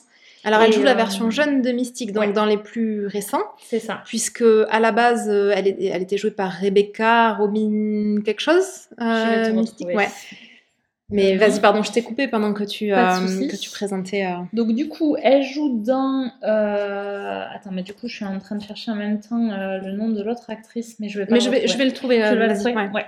Donc, euh, elle joue dans lesquels? Elle joue dans X-Men le commencement, justement, puisque Mm. c'est euh, euh, qui se passent euh, dans les années plutôt euh, 60-70. X-Men Days of Future Past. Ah bah c'est pardon, j'ai trouvé donc c'est bien Rebecca Robin, donc euh, Ah bah je pensais qu'il manquait un bout euh, et en fait euh, non, il me semblait qu'elle avait un nom compliqué, com- composé, mais en fait Wikipédia me dit que non, donc tout va bien. Donc, X-Men le commencement en 2011, X-Men Days of Future Past en 2014, X-Men Apocalypse en 2016 et X-Men Dark Phoenix en 2019. Mm. Euh, bon, si vous connaissez pas la saga X-Men, euh, nous on est des grandes fans, Ouais. on le recommande clair. Chaudement. Euh, Il y a quoi? Il y a une première trilogie dans laquelle elle apparaît pas, puisque Oui. c'est les vieux qui sont qui datent des années 2000, euh, Ouais. fin des années Alors c'est 2000. pas une trilogie, il y en a quatre. Ah, il y en a quatre. Euh, il me semble, oui il y en a quatre. Donc, Et, ah non, pardon, non, non, c'est bien une trilogie. J'étais là, Ah, mais en voilà. fait, ils sont, ils sont classés bizarrement là sur le truc, mais non, t'as raison. C'est une trilogie. Les premiers, entre 2000 et 2006. C'est ça. Et ensuite, ils ont repris en 2011 avec justement X-Men, X-Men, le, commencement, où ils racontent le début euh, des X-Men, donc dans les années 70. Et donc, il y a, ils ont, c'est Euh, mêmes. Non, le commencement, c'est pas plutôt euh, un petit c'est plutôt 60, non? Ah, peut-être 60, C'est oui, euh, Days raison. of Future Ouais. Past. Et donc, en fait, ce sont les Ouais. mêmes personnages, mais avec un casting rajeuni, Voilà. puisqu'en fait, c'est le début de, des X-Men, enfin de- des deux. euh, donc avec James McAvoy qui joue euh, Docteur- le, pro- le professeur Le Xavier professeur Xavier. et Michael Fassbender qu'on Oui, adore, qui joue Magneto. qui joue Magneto. Et donc, euh, juste moi, mon préféré, euh, mais alors de loin, et pour le coup, c'est rare que j'arrive à choisir un film préféré dans une franchise, mais c'est Days of Future Past, que je trouve génial. Ah oui, Euh, vraiment, j'aime, j'adore le film, euh, tout, le- tout l'arc narratif, la manière dont c'est raconté, euh, l'ambiance, c'est les années 70 pour le coup, donc Oui, l'ambiance années c'est vrai. 70. Et le personnage de Mystique, c'est un personnage qui est super cool, mais dans les deux derniers, moi j'ai été un peu plus agacée par. Enfin, au bout d'un moment, elle a, elle a un peu un côté. euh, il y a deux camps parmi les mutants et elle a un peu Mm. un côté, euh, elle hésite un peu entre les deux camps tout au long de, Ouais. des, des différents films de son personnage à Mystique. Et moi, au bout d'un moment, j'étais un peu là, genre, Choisis meuf, ton camp, choisis ton camp, c'est pénible. dans Euh, le dernier, elle n'hésite pas, il me semble. Ouais, mais, mais Mais a bon, oui, ouais. beaucoup autour de son arc narratif. Oui, c'est il y a beau. beaucoup ce côté-là. Mais après, ça s'explique parce que dans, les, euh, dans la première trilogie, dans les 2000, c'est une antagoniste. Elle Oui. est euh, vraiment euh, dans- parmi Ouais. les méchants. Enfin, parmi les méchants. C'est en fait, euh, c'est les méchants, mais bon, ils ont. C'est ouais. pas tout à fait des méchants parce qu'ils disent des trucs qui ont quand même, euh, enfin, qui s'entendent en fait. Ouais. Mais bon, c'est les antagonistes et donc elle, elle est vraiment euh, parmi les antagonistes.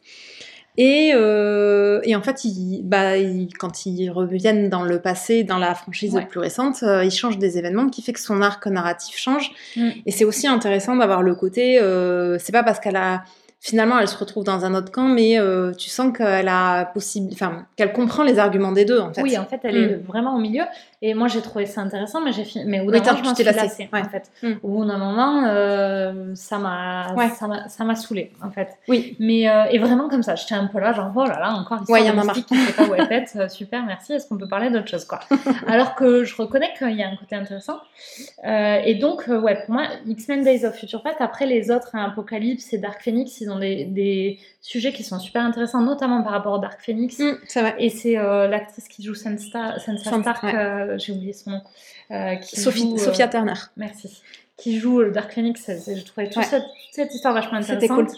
Mais mon préféré, ça reste Days of Future Past. Ah, moi, j'aurais du mal à le départager avec euh, X-Men, le commencement. Je pense que j'avais vachement aimé aussi. Mais après, je les ai pas revus euh, depuis. euh, les premiers X-Men, la première trilogie, je les, je les ai vus 100, 150 fois Ouais. parce que j'ai. Enfin, ouais, le premier X-Men, euh, je l'ai vu en 2000 quand il est sorti au cinéma. C'est, je pense, le premier film de super-héros. ouais, euh, voilà, c'est vraiment un film qui m'a vraiment, vraiment marqué dans le registre. Euh, bon, Ouais. c'est, il s'appelle jamais des super-héros, mais bon, c'est en fait, c'est quand même exactement la même chose.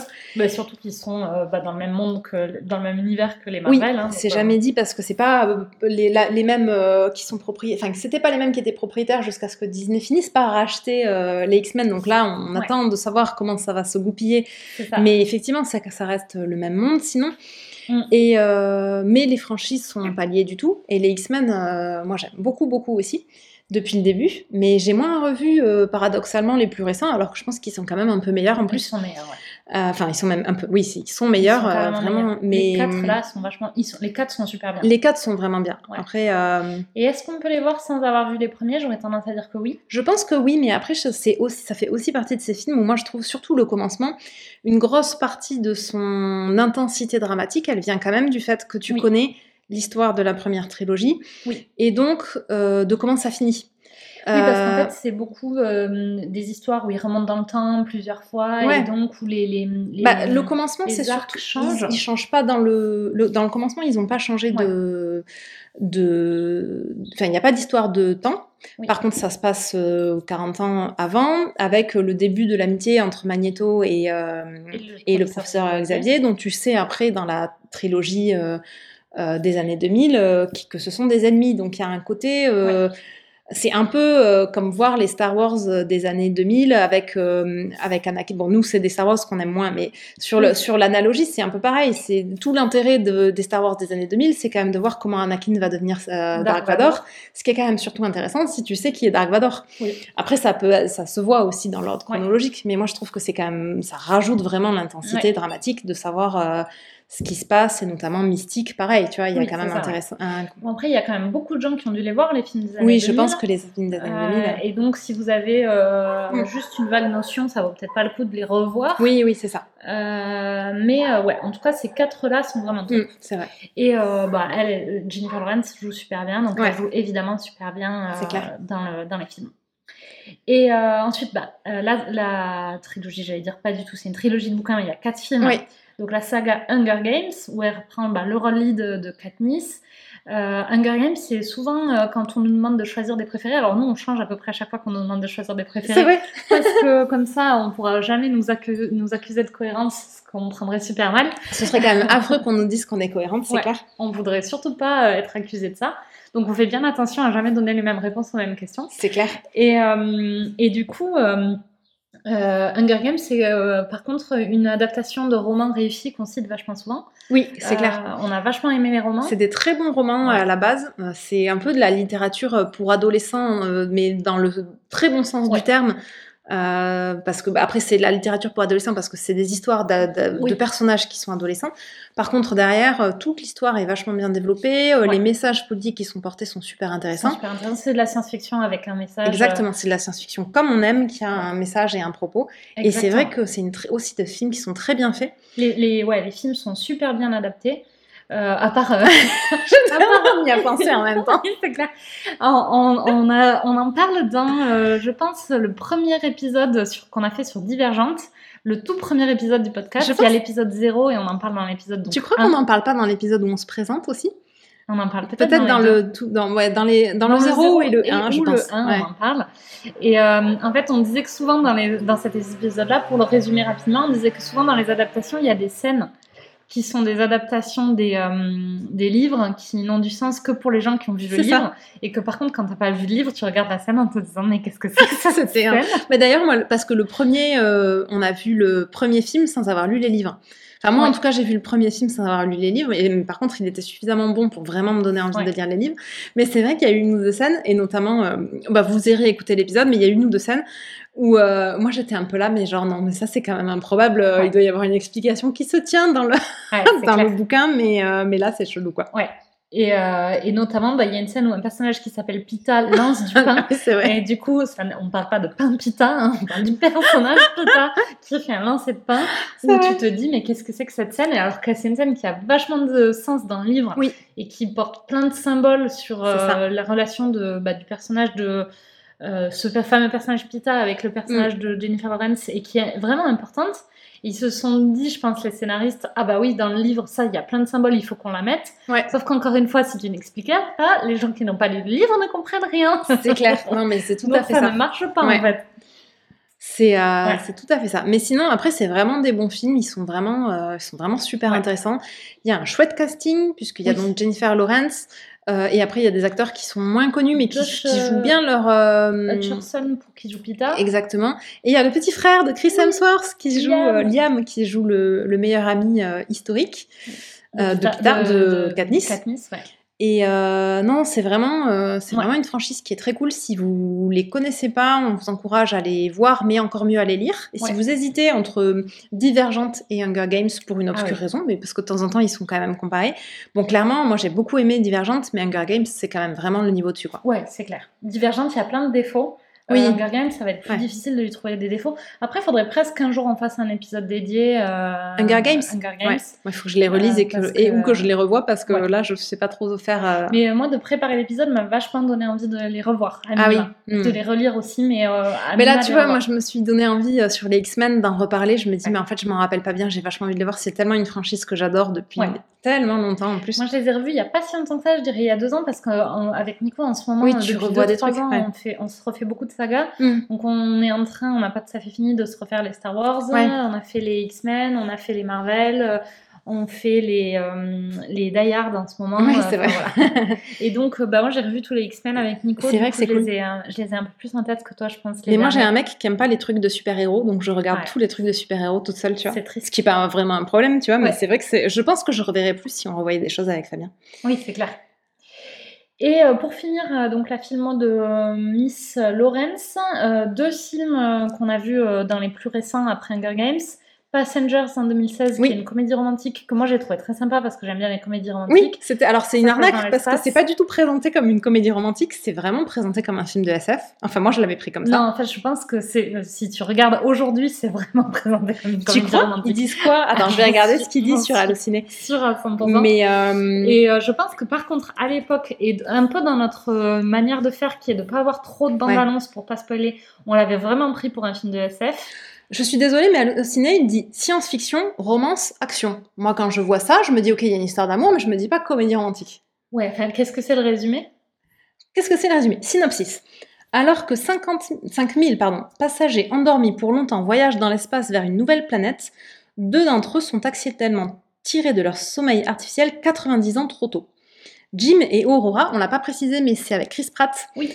Euh, Jim et Aurora doivent désormais accepter l'idée de passer le reste de leur existence à bord du vaisseau spatial. C'est vrai que ça commence à faire comédie romantique. Alors qu'ils éprouvent peu à peu une indéniable attirance, ils découvrent que le vaisseau court un grave danger. La vie des milliers de passagers endormis est entre leurs mains. Mais là, ça fait re-science-fiction quand même. Ouais. Il y a vachement ce côté, euh, t'es sur un vaisseau. Dans la bande-annonce de mémoire, il y avait quand même vachement le côté, on va sauver le vaisseau et la vie de tout le monde, tu te dis plus. Oui. Bon, mais après, c'est aussi un film de science-fiction, c'est aussi un film. Ouais, je pense qu'il y a quand même. Je pense que on avait envie de voir un film de science-fiction et qu'il y avait quand même des gros indices Oui, sur vrai. le côté comédie romantique. Alors moi, pour moi, ça a vachement fait le job parce que c'est une comédie romantique avec quand même des scènes d'action. Ouais. Il y a des scènes spectaculaires.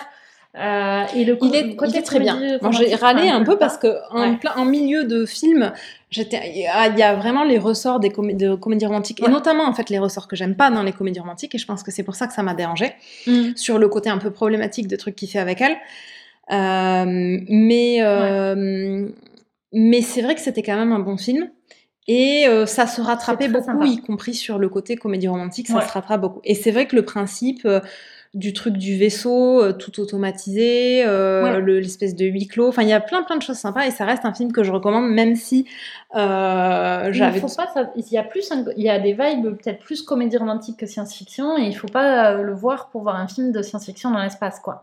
Oui, ou en tout cas pas que. Enfin, faut vraiment. le- À mon avis, c'est au moins euh, autant parce qu'il y a quand même vraiment. Si tu veux juste voir une comédie romantique, tu vas trouver que c'est trop SF aussi, je pense. Mais Tu crois? Ouais. Tu crois pas? Si t'aimes pas du tout la science-fiction, je pense que l'histoire du vaisseau, euh, ça va te saouler. Si t'aimes pas la science-fiction, tu vois. Ouais, j'ai un doute. Ah, je sais pas, peut-être. Bah écoutez, dites-nous euh, sur le compte Instagram si jamais vous avez vu euh, Passengers. Dites-nous ce que vous en pensez. Mm. Est-ce que pour vous c'est plus un film de science-fiction? Est-ce que c'est plus une comédie romantique? Est-ce que euh, Ouais. les gens qui n'aiment que les comédies romantiques et pas la science-fiction peuvent le voir? Venez nous dire. Sur Wikipédia, ils ont pas tranché, genre science-fiction romantique. Ah bah voilà. Surtout, on, se... on prend pas de risque. C'est ça.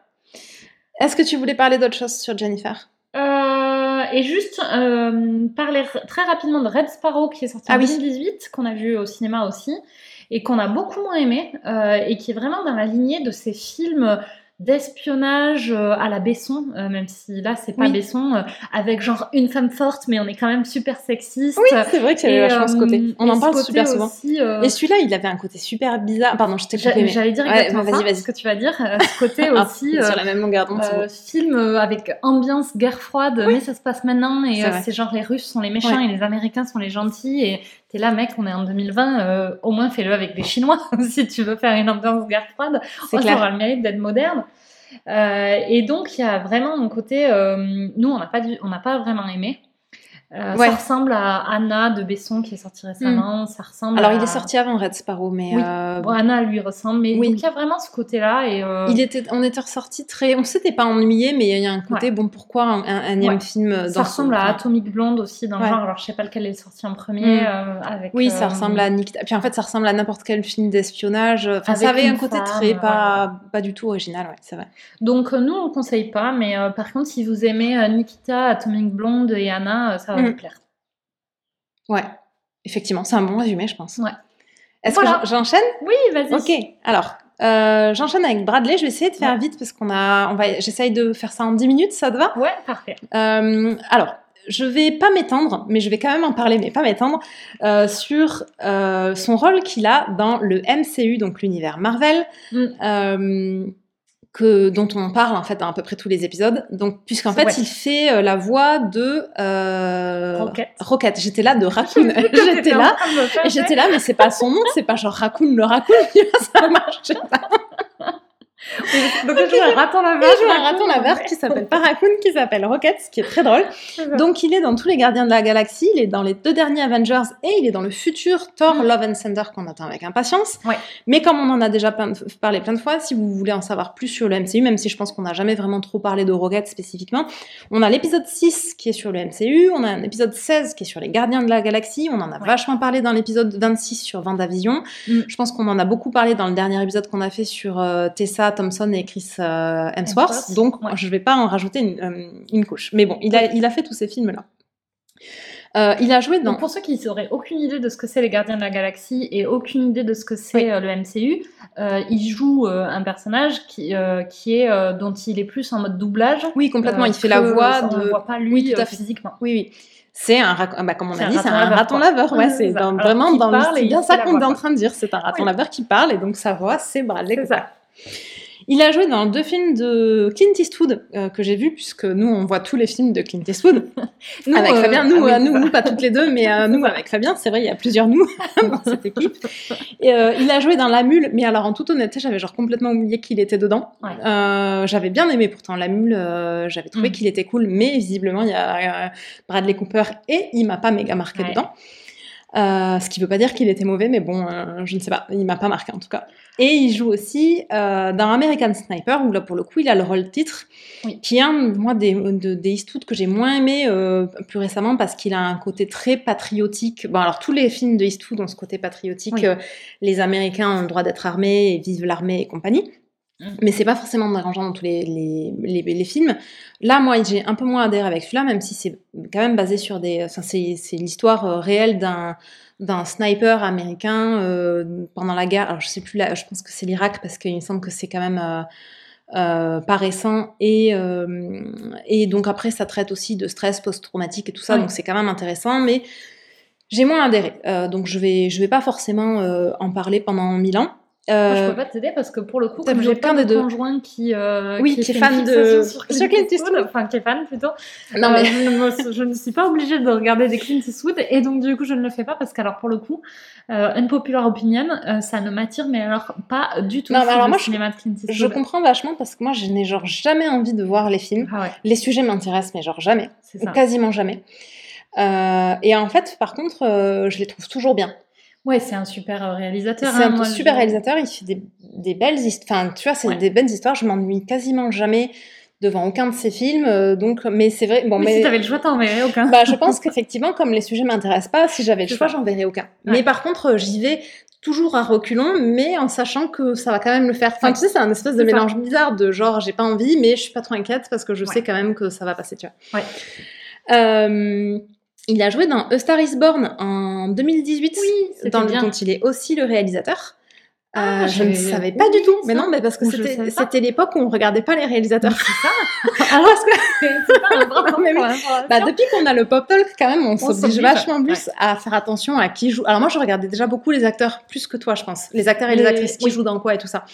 Euh, mais Moi, on regardait. là, hein, ce mec me dit vaguement quelque chose. Ah, je l'ai vu dans 12 saisons de série que je suis depuis 22 ans et je ne sais pas qui tu es. Oui, alors que moi, je le fais vachement, même dans les séries, je suis là. Tiens, toi, ce petit acteur secondaire qui joue le bibliothécaire, je suis quasiment sûre que je t'ai vu dans l'épisode de cette série obscure Ouais. que j'ai vu il y a 10 ans et que tu fais tel truc. Moi, je fais beaucoup ça déjà. Mais là, Mais- tu vois ce que tu disais sur Serena, de genre j'ai mis sur pause parce qu'il fallait absolument que je sache Oui. qui est cet acteur. Ouais. Moi, en général, je passe le film à me dire je le connais, je sais pas qui c'est, Ouais. et à la fin du film, j'oublie de vérifier. Ah ouais, non, moi j'ai vachement besoin. Et de temps en temps, quand j'arrive, souvent j'arrive à les retrouver. Bon, là, j'aurais Oui. jamais retrouvé. Et quand j'arrive pas à retrouver, je suis là, mais là, je, en fait, parce que sinon, en fait, regarder. je peux pas regarder le film. Je suis là en train de, à chaque scène où il est, je suis là, putain, je le connais, dans quoi je l'ai vu, du coup, j'écoute rien, tu vois, donc je suis obligée de mettre pause et je regarde. Mais je le faisais pas du tout avec les scénaristes, ce qui fait que j'avais pas conscience que, effectivement, Les- Star is Born, les c'est, euh, réalisateurs. les réalisateurs, Ouais. pardon. Euh, et la, scène, peut-être le step d'après, ce sera de regarder un peu les scénaristes, justement. Ouais. Euh, mais euh, effectivement, le réalisateur, c'est Bradley Cooper et c'est lui qui a aussi euh, casté Lady Gaga. En fait, quand il a écrit le film, il cherchait qui pourrait réaliser ça. Et il a, et je crois que j'ai fermé la page où j'avais vu la petite anecdote, mais Parce que c'est quasiment un de ses premiers films. Enfin, c'est son seul film. lancé, eh, parce que là, elle joue dans un film en Ah oui, elle, ouais. Ça a lancé son Euh, sa carrière, non Elle a joué dans aussi, elle a joué dans une saison de American Horror Story, mais je sais pas dire si c'était avant, ou après. Ah oui, euh, d'accord. Oui, c'était peut-être avant et du coup, c'est. Je euh, sais, je sais pas trop dire, mais en tout cas, il l'a pas vu dans, jouer dans quelque chose, il l'a vu chanter Ah. à un gala ou un truc comme ça, et il s'est dit, euh, en fait, euh, c'est Lady Gaga qu'il faut euh, pour euh, Star is Born. Ouais. Et elle a accepté, ce qui était très cool, parce qu'effectivement, ça l'a pas mal révélé, effectivement, dans son côté, euh, dans son côté actrice. Et lui, Ouais. il chante aussi, donc euh, c'était un bon film. Après, j'ai pas spécialement plus à en dire que ça. Non, c'était euh, moi, c'était très. Enfin, du coup, je suis, je trouve que pour un premier film, je suis C'est un très bon- très, très bon premier film. Je trouve que Ouais. pour quelqu'un qui avait jamais réalisé avant, je suis bluffée parce que il y avait énormément d'émotions. Euh, Moi, je suis très émotive. De... Oui, c'est vrai. je pleure très facilement et euh, il y avait beaucoup, beaucoup d'émotions et euh, c'était hyper bien géré. Je trouve que la réalisation était super. Mm. euh, elle apportait vraiment quelque chose à l'histoire. euh, Enfin, Ouais. je suis bluffée que ce soit un premier film. Eh ben oui, oui, je suis assez d'accord. Mm. Mais euh, et parce que c'était très réali- enfin c'était très réussi et c'est un Ouais. très bon premier film. C'est un bon film dans l'absolu, mais c'est aussi un très bon premier film. Ouais, je pense que moi j'aurais dit c'est un bon film, tu vois, je l'aurais jamais mis dans un classement Oui. si, si avait fallu, tu vois. si on si nous prenait l'idée improbable de faire un classement, ce qu'on fera jamais parce qu'on n'arrive ça. pas du tout à choisir des. Et tu vois, quand on nous pose des questions, ton truc préféré, c'est jamais un film. Ah oui, moi vient jamais ouais. film qui vient non plus. Sauf ouais. si tu me dis ton film préféré avec Lady Gaga, peut-être c'est le seul que j'ai vu. Ouais. Mais bon. Bah, tu vois, moi je pense que si tu me dis ton truc préféré avec Lady Gaga, je vais, je vais dire la, la, La saison série. de American Horror Story, tu vois. Ouais. Et c'est un film que je reverrai jamais, par contre, je pense. Ouais, moi non plus. Mm. le- Et pourtant, je revois les films, euh, mais, euh, mais effectivement, euh, sachant que c'est un premier film, pour le coup, je trouve ça assez Oui, c'est vrai. Euh, j'en- parle aussi parce que, enfin, donc en 2016, il a fait, il a participé, j'allais dire, il a fait, mais franchement, euh, Mm. je, je vais expliquer. Il a participé à 10 Cloverfield euh, Lane, que j'ai Oui. mal dit, mais euh, qui est très cool. Alors, je dis participer parce qu'en fait, il fait que la voix au tout début. ça, ça, l'histoire Ouais. d'une nana qui quitte son mec Euh, enfin, c'est pas, c'est pas, c'est le début. En tout cas, c'est la scène de début. C'est pas vraiment ça l'histoire, mais et donc euh, tu l'entends et en fait son mec c'est Bradley Cooper. Il lui laisse un message, il me semble, ou elle l'a au téléphone, je sais plus. Donc tu n'entends vraiment que sa voix. Et Hmm. le film ensuite part sur complètement autre chose. Mais j'avais quand même envie d'en parler parce que c'est vraiment un film Ouais. qui m'a vraiment marqué. J'y pense super souvent. Je pense que j'aurais peut-être jamais l'occasion euh, d'en Ouais. reparler dans le pop talk. Donc je me suis dit, un vague lien, je, vais, je le caser. Alors qu'il laisse un message vocal de 30 secondes dans le film. Mais je vous recommande vraiment de le voir si vous l'avez jamais vu. Ouais. Moi, je l'ai vu en n'ayant aucune idée de ce dont ça parle, donc je vais pas vous en dire plus. Euh, c'est un, je vais quand même dire le registre parce que c'est Oui. quand même plutôt un thriller psychologique euh, avec un peu de violence, un peu gore, euh, à un niveau, je pense que tu pourrais euh, supporter. Oui. Un niveau chochotte compatible. Tu D'accord. vois, il m'a pas traumatisé, Ouais. mais euh, c'est pas non plus. Enfin, je préfère le quoi. dire parce Ouais. que voilà, c'est pas, faut pas te dire que c'est genre c'est pas une comédie romantique quoi. Ouais. Par contre, j'en dis pas plus parce que c'est cool de pas du tout savoir euh, de quoi ça parle avant de le voir. C'est un huis clos, donc ça peut avoir un côté un peu angoissant, donc il faut le savoir. Mais par contre, vraiment, moi, c'est un, un film qui m'a Ouais. vraiment marqué dans le- et je pense qu'il m'a aussi beaucoup marqué hein, parce que je savais pas de quoi ça allait parler. Moi, j'aime beaucoup de plus en plus faire ça. Ah, mais moi, j'adore Euh, aussi. C'est compliqué quand t'as un podcast de dire il faut pas parler des films avant de les voir quand t'as un podcast C'est clair. cinéma. Oui, oui. Mais, Mais, euh, euh, après, ça ouais. s'y prête plus ou moins bien. Mais là, clairement, une grosse partie euh, de l'intérêt du film, c'est que pendant tout le film, en fait, tu, tu sais pas trop. Tu as deux hypothèses. Tu te dis soit c'est A, soit c'est B, mais tu sais pas, en fait. Ouais. Euh, et euh, et c'est vraiment cool de pas savoir euh, Ouais. du tout rien, en fait. Donc, Oui, clair. Après, je pense qu'il y a deux types de personnes. Il y a les gens qui choisissent des films parce que l'histoire va les, enfin, par Oui. rapport au contenu, et il y a des gens qui choisissent des films plus par rapport au genre. Mm. Et euh, moi, clairement, tu vois, Ten Cloverfield euh, Lane, Lane, je ouais. vois ce que c'est. Ouais. Euh, j'ai déjà vu l'affiche et je pense que j'ai vu une ou deux images. Par contre, j'ai aucune idée de quoi ça parle Ouais. et je sais que j'ai pas envie de le voir. Et je sais que ça me plaira pas. oui, oui. Euh, et en fait, euh, moi, euh, finalement, l'histoire, peu importe. Je pense que du moment que l'histoire elle est bien faite, tout pourrait m'intéresser. Mm. Par contre, et je pense que toi, tu fonctionnes pareil. Par contre, j'arrive à dire, et je me- on se trompe de moins en moins, on est Ouais, super vrai, forte à ouais. ça. Avec- en ayant vu deux trois images du film, donc j'ai une idée de, De, oui, l'ambiance l'ambiance. visuelle Ouais, et l'affiche. En général, je sais dire Oui. si je vais avoir envie de le voir ou pas. Oui, oui, Et complètement. Ten Cloverfield Lane, c'est typiquement un truc que bah, quand les cinémas étaient ouverts, et c'est pour ça que moi je trouve que le, le fait que les cinémas soient fermés, c'est pour moi c'est vraiment euh, dommage parce que c'est typiquement un truc que je- on aurait vu au cinéma parce que tu aurais Oui, j'aurais pu, j'aurais pu et, te euh, et on convaincre de le voir, je pense. Ouais. Exactement. Euh, et j'aurais et ça aurait été un bon film et j'aurais été contente de Ouais. l'avoir vu. Mais par contre, euh, là, je sais que genre, jamais je ne le verrai Ouais. parce que seule, Oui, tu- jamais tu je t'y regarderai mettras ça. jamais. Il y aura toujours autre chose que j'aurais envie de voir. Ouais, c'est ça. Mais c'est vrai que c'est vrai qu'au cinéma, on voit des trucs qu'on. Enfin, après, quand t'es chez toi, t'as tellement euh, de choix Bah, euh, c'est que tu vas, tu te forces jamais entre guillemets à regarder des trucs. Mais bon, c'est vrai aussi que moi, c'est assez rare maintenant que je sois vraiment surprise par un film. Euh, arri- ça arrive, hein, je dis pas que je me trompe jamais, mais en général, quand je regarde un truc en me disant que je vais aimer, c'est vrai, et quand je regarde un truc parce qu'on s'est dit, tiens, euh, on va faire la biographie Bradley Cooper, euh, bidule Ouais. truc, ou quand on a fait les Gaspard, euh, la cérémonie de remise des prix là sur Instagram, j'ai regardé plein de choses que j'aurais pas regardé en temps normal, et je me suis pas trompée sur grand chose. Les Ouais, choses où je m'étais dit, ça, je pense que ça va pas me plaire, bah effectivement, euh, je peux leur trouver des qualités, mais fondamentalement, ça m'a pas plu quoi. Ouais. Ah ouais. Euh, J'enchaîne un petit peu rapidement dans des choses que je, je, je m'étends pas, mais euh, vraiment, je vous conseille de les voir. Il a joué dans Avif en 2015, Ah, euh, vu ça. qui est très cool. C'est un film où c'est euh, l'histoire d'un chef cuisinier étoilé. Donc ça se passe dans, quasiment à 100% dans les cuisines d'un resto étoilé. Et c'est des histoires de, du chef et de son équipe. J'ai un envie de le voir, il est dans ma liste depuis très bon film. Super Ah ouais, moi j'ai vraiment beaucoup aimé. Ouais. Euh, on l'a regardé, euh, c'était le fruit d'un consensus un jour où on avait passé genre trois quarts d'heure à, tu sais, comme on fait habituellement, à chercher un film avec Fabien euh, en VOD et où donc tu finis avec une liste où t'as que des trucs improbables dedans et, euh, Que et le on- aucun des deux n'a vraiment envie que de aucun voir. des deux n'a vraiment envie de voir. Bon, il se trouve qu'à Vif, ça fait partie des quelques rares succès de Ouais. cette configuration-là, où c'était le, le fruit du compromis et c'était vraiment bien. Mm. Donc euh, je, je le recommande. Nous, c'est pour ça qu'avec Nico, on regarde les sagas. Parce que oui. c'est un peu là maintenant, on a regardé de, de regarder, on a décidé de regarder les Die Hard et donc pour cinq films, on n'a plus besoin Bah, de choisir. T'as pas besoin de choisir à chaque fois, mais nous c'est pour ça qu'on regarde beaucoup C'est de génial. séries aussi, Ouais. effectivement, parce qu'au début c'est compliqué, Mais une fois que tu as choisi, mais une fois que t'as choisi, euh, exactement. Donc euh, voilà, donc Ouais. c'est pas toujours aussi successful que Avif, mais Avif c'était vraiment bien, je le recommande.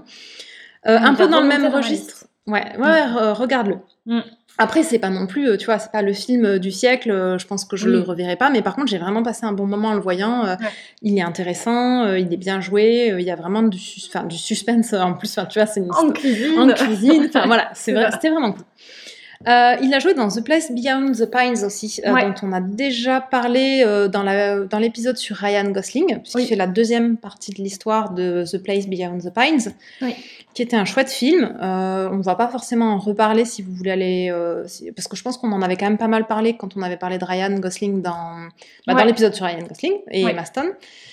Euh, c'était un bon film, euh, un peu surprenant. J'étais un peu déçue. Euh, un peu déçue parce que moi, il m'avait été beaucoup, beaucoup survendu. C'est ça. Donc, s'il vous a pas été survendu, euh, bah, allez le voir peut-être euh, euh, et Ouais. dites-nous si ça vous a plu ou pas. Et je pense que c'est typiquement le genre de film qui a une fanbase. Tu sais, il y a des films comme ça où les gens te disent ce film est absolument génial. Euh, et je pense que nous, on fait ça avec certains films. Oui, et qu'on survend un peu. Et derrière, on t'a tellement dit que c'était trop génial que quand tu ça. regardes, t'es là, c'était bien. Après, il a une structure qui est inhabituelle et ça, c'était cool. Une structure narrative qui est un peu inhabituelle. Après, nous, ce qui nous a beaucoup dérangé, je pense, c'est que il y a, on n'a pas du tout adhéré au couple euh, Ryan Bah oui. Gosling euh, Et Eva Mendes, puisqu'on on pense qu'ils, de- puisque bon, maintenant, depuis, ils se sont mariés, mais nous, on pense qu'ils devraient être avec Emma Stone, euh, Bah. Ryan Gosling. Donc, effectivement, euh, ouais, moi, je trouve qu'ils n'ont pas d'alchimie, ce qui est quand même improbable dans la mesure où ils sont quand même aussi mariés dans la vraie vie. Bon, après, il y a quand même des gens qui sont ensemble et qui n'ont pas d'alchimie. Oui. euh, c'est pas le seul truc qui fait un couple. Non, non, mais complètement. Oui, oui. Mais euh, du coup, moi, euh, bah, comme le- leur histoire, euh, euh, bah, c'est une grosse partie de l'histoire. Oui. euh, bah, le fait que, Que moi j'y oui. crois pas, euh, ça m'a un peu. Ouais. Je pense que c'est en partie pour ça que je trouve que Je film suis- est survendu. Je suis assez d'accord. Ouais. Ouais, ouais. Alors, j'enchaîne avec un autre film euh, dont je, que je pense que tu n'as pas vu, qui est L'Agence Tourisque en 2010. Non, je- Et bien, la c'était vachement bien. Alors, je sais pas du tout ce que j'en penserais si je le voyais aujourd'hui, mais on l'avait vu au ciné avec Fabien Ouais. à l'époque, et j'avais adoré. J'ai, Mais tu regardais l'agence trouvé- touriste, toi, euh, Pas du la tout. série Ah non, mais pas du tout. J'avais genre pas vraiment. Je savais vaguement que ça existait. euh, J'avais une Oui. vague idée euh, que c'était des mecs qui faisaient je sais pas quoi d'ailleurs, tu vois. Enfin, Ouais. voilà. Donc non, je Qui regardais pas du tout. risques Qui prenait des... une agence de mecs qui prend des risques, tu vois. Bon, Tout type de risque d'ailleurs. exactement. Pas spécifique, tu vois. Ah, mais c'est un bon truc à regarder, qu'il faut que je regarde avec Nico parce que lui, il est, fa- il alors- fan de la série. Qui Ah ben, alors après, je sais pas si quand, si, si quand tu es fan de la série, est-ce que le film est bien, ça, je sais il pas dire. regardait pas? Je pense qu'il regardait pas non plus. Ah. Et moi, j'avais trouvé. euh, Mais tu regardais toi? Non, mais, euh, Mais- du coup, euh, comme ouais. on cherche toujours des trucs à voir avec Nico. Mais franchement, regarder Alors après, il, est, il a un côté très. euh, genre, c'est pas dans la demi-mesure. Enfin, Ouais, il y a certaines scènes, et notamment à la fin, et je, je, je suis pas sûre à 100% que ce soit dans ce film, mais je suis quasiment sûre.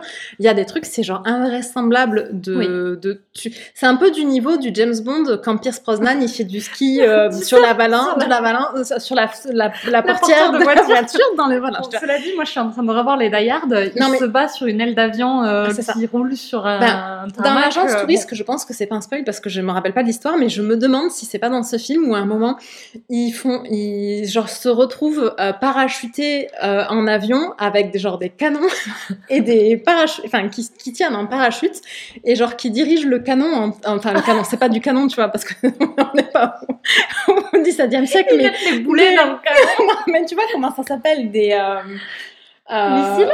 Ouais, des trucs du genre et où genre ils se dirigent Des lance-roquettes, euh, ouais, des lance-roquettes, je sais plus ce que c'était et dans des chars, c'est des chars, je pense.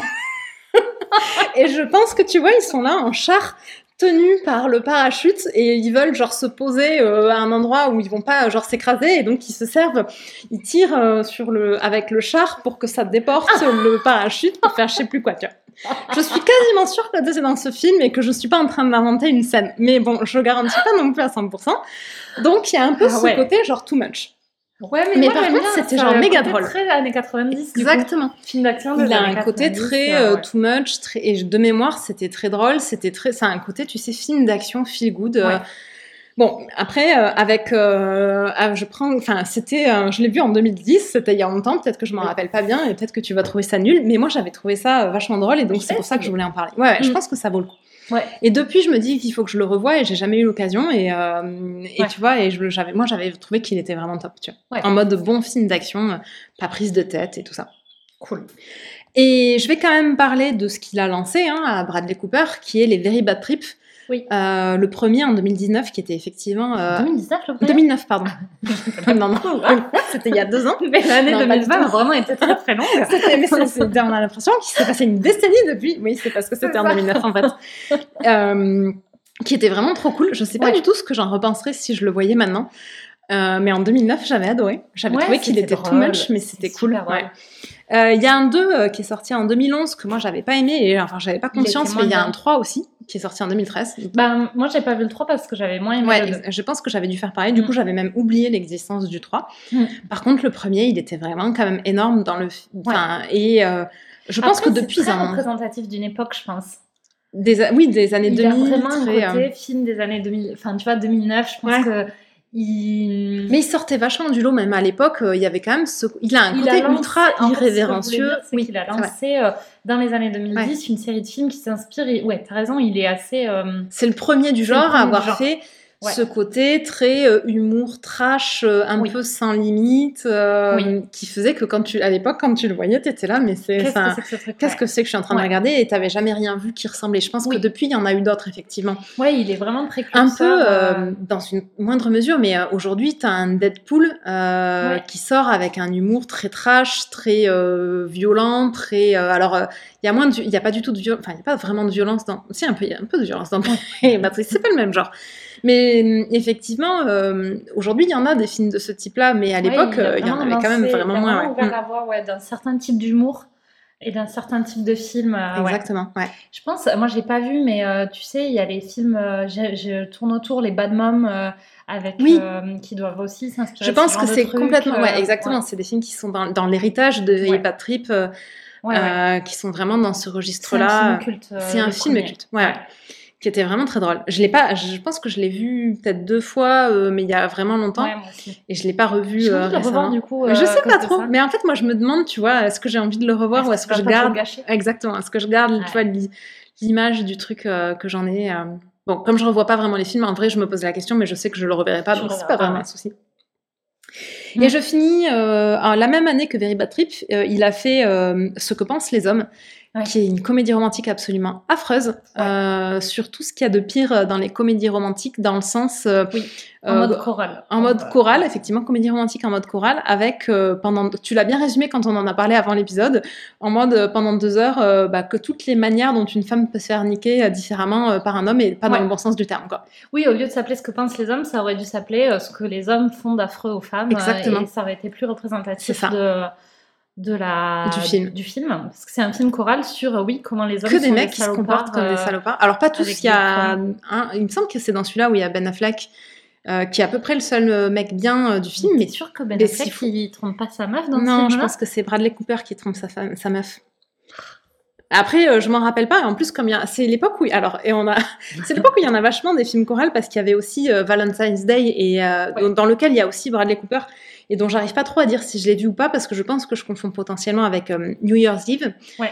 Euh, et c'était un peu cette, euh, dans cette lignée des films comédie romantique, films un peu choral, Choral, ouais. où tu es censé voir des couples qui vont bien, des couples qui vont pas bien, qui se font, qui se défont, mais qui en fait, tu vois surtout des comportements de mecs qui se comportent comme des Abusif, salauds avec euh, les nanas et où tu es quand même censé être contente à la fin parce que la nana, elle est plus célibataire et toi, tu es là et genre Super. super, merci la morale, quoi. C'est clair.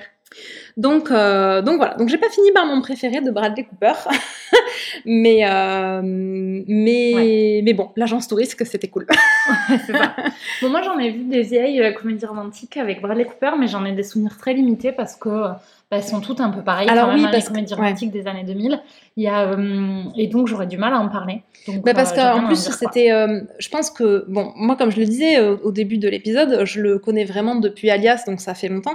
Par contre, il est quand même vraiment plus connu depuis Very Bad Trip. Ouais, avant, il a fait plein de second rôles. Il a fait pas mal de rôles. en Ouais, fait. il- on a vu aussi. Il est en second rôle dans Yes Man avec Ouais. Jim Carrey. Il a fait pas mal de second rôles ou de comédies romantiques, un- de rôles pas, très, pas forcément très mémorables. Euh, Et le premier film où on l'a revu apparaître en beau gosse, en plus, du coup, c'était bizarre par rapport à son rôle dans, dans Ouais. Alias. Euh, c'était euh, c'était ça, c'était Very Bad Trip.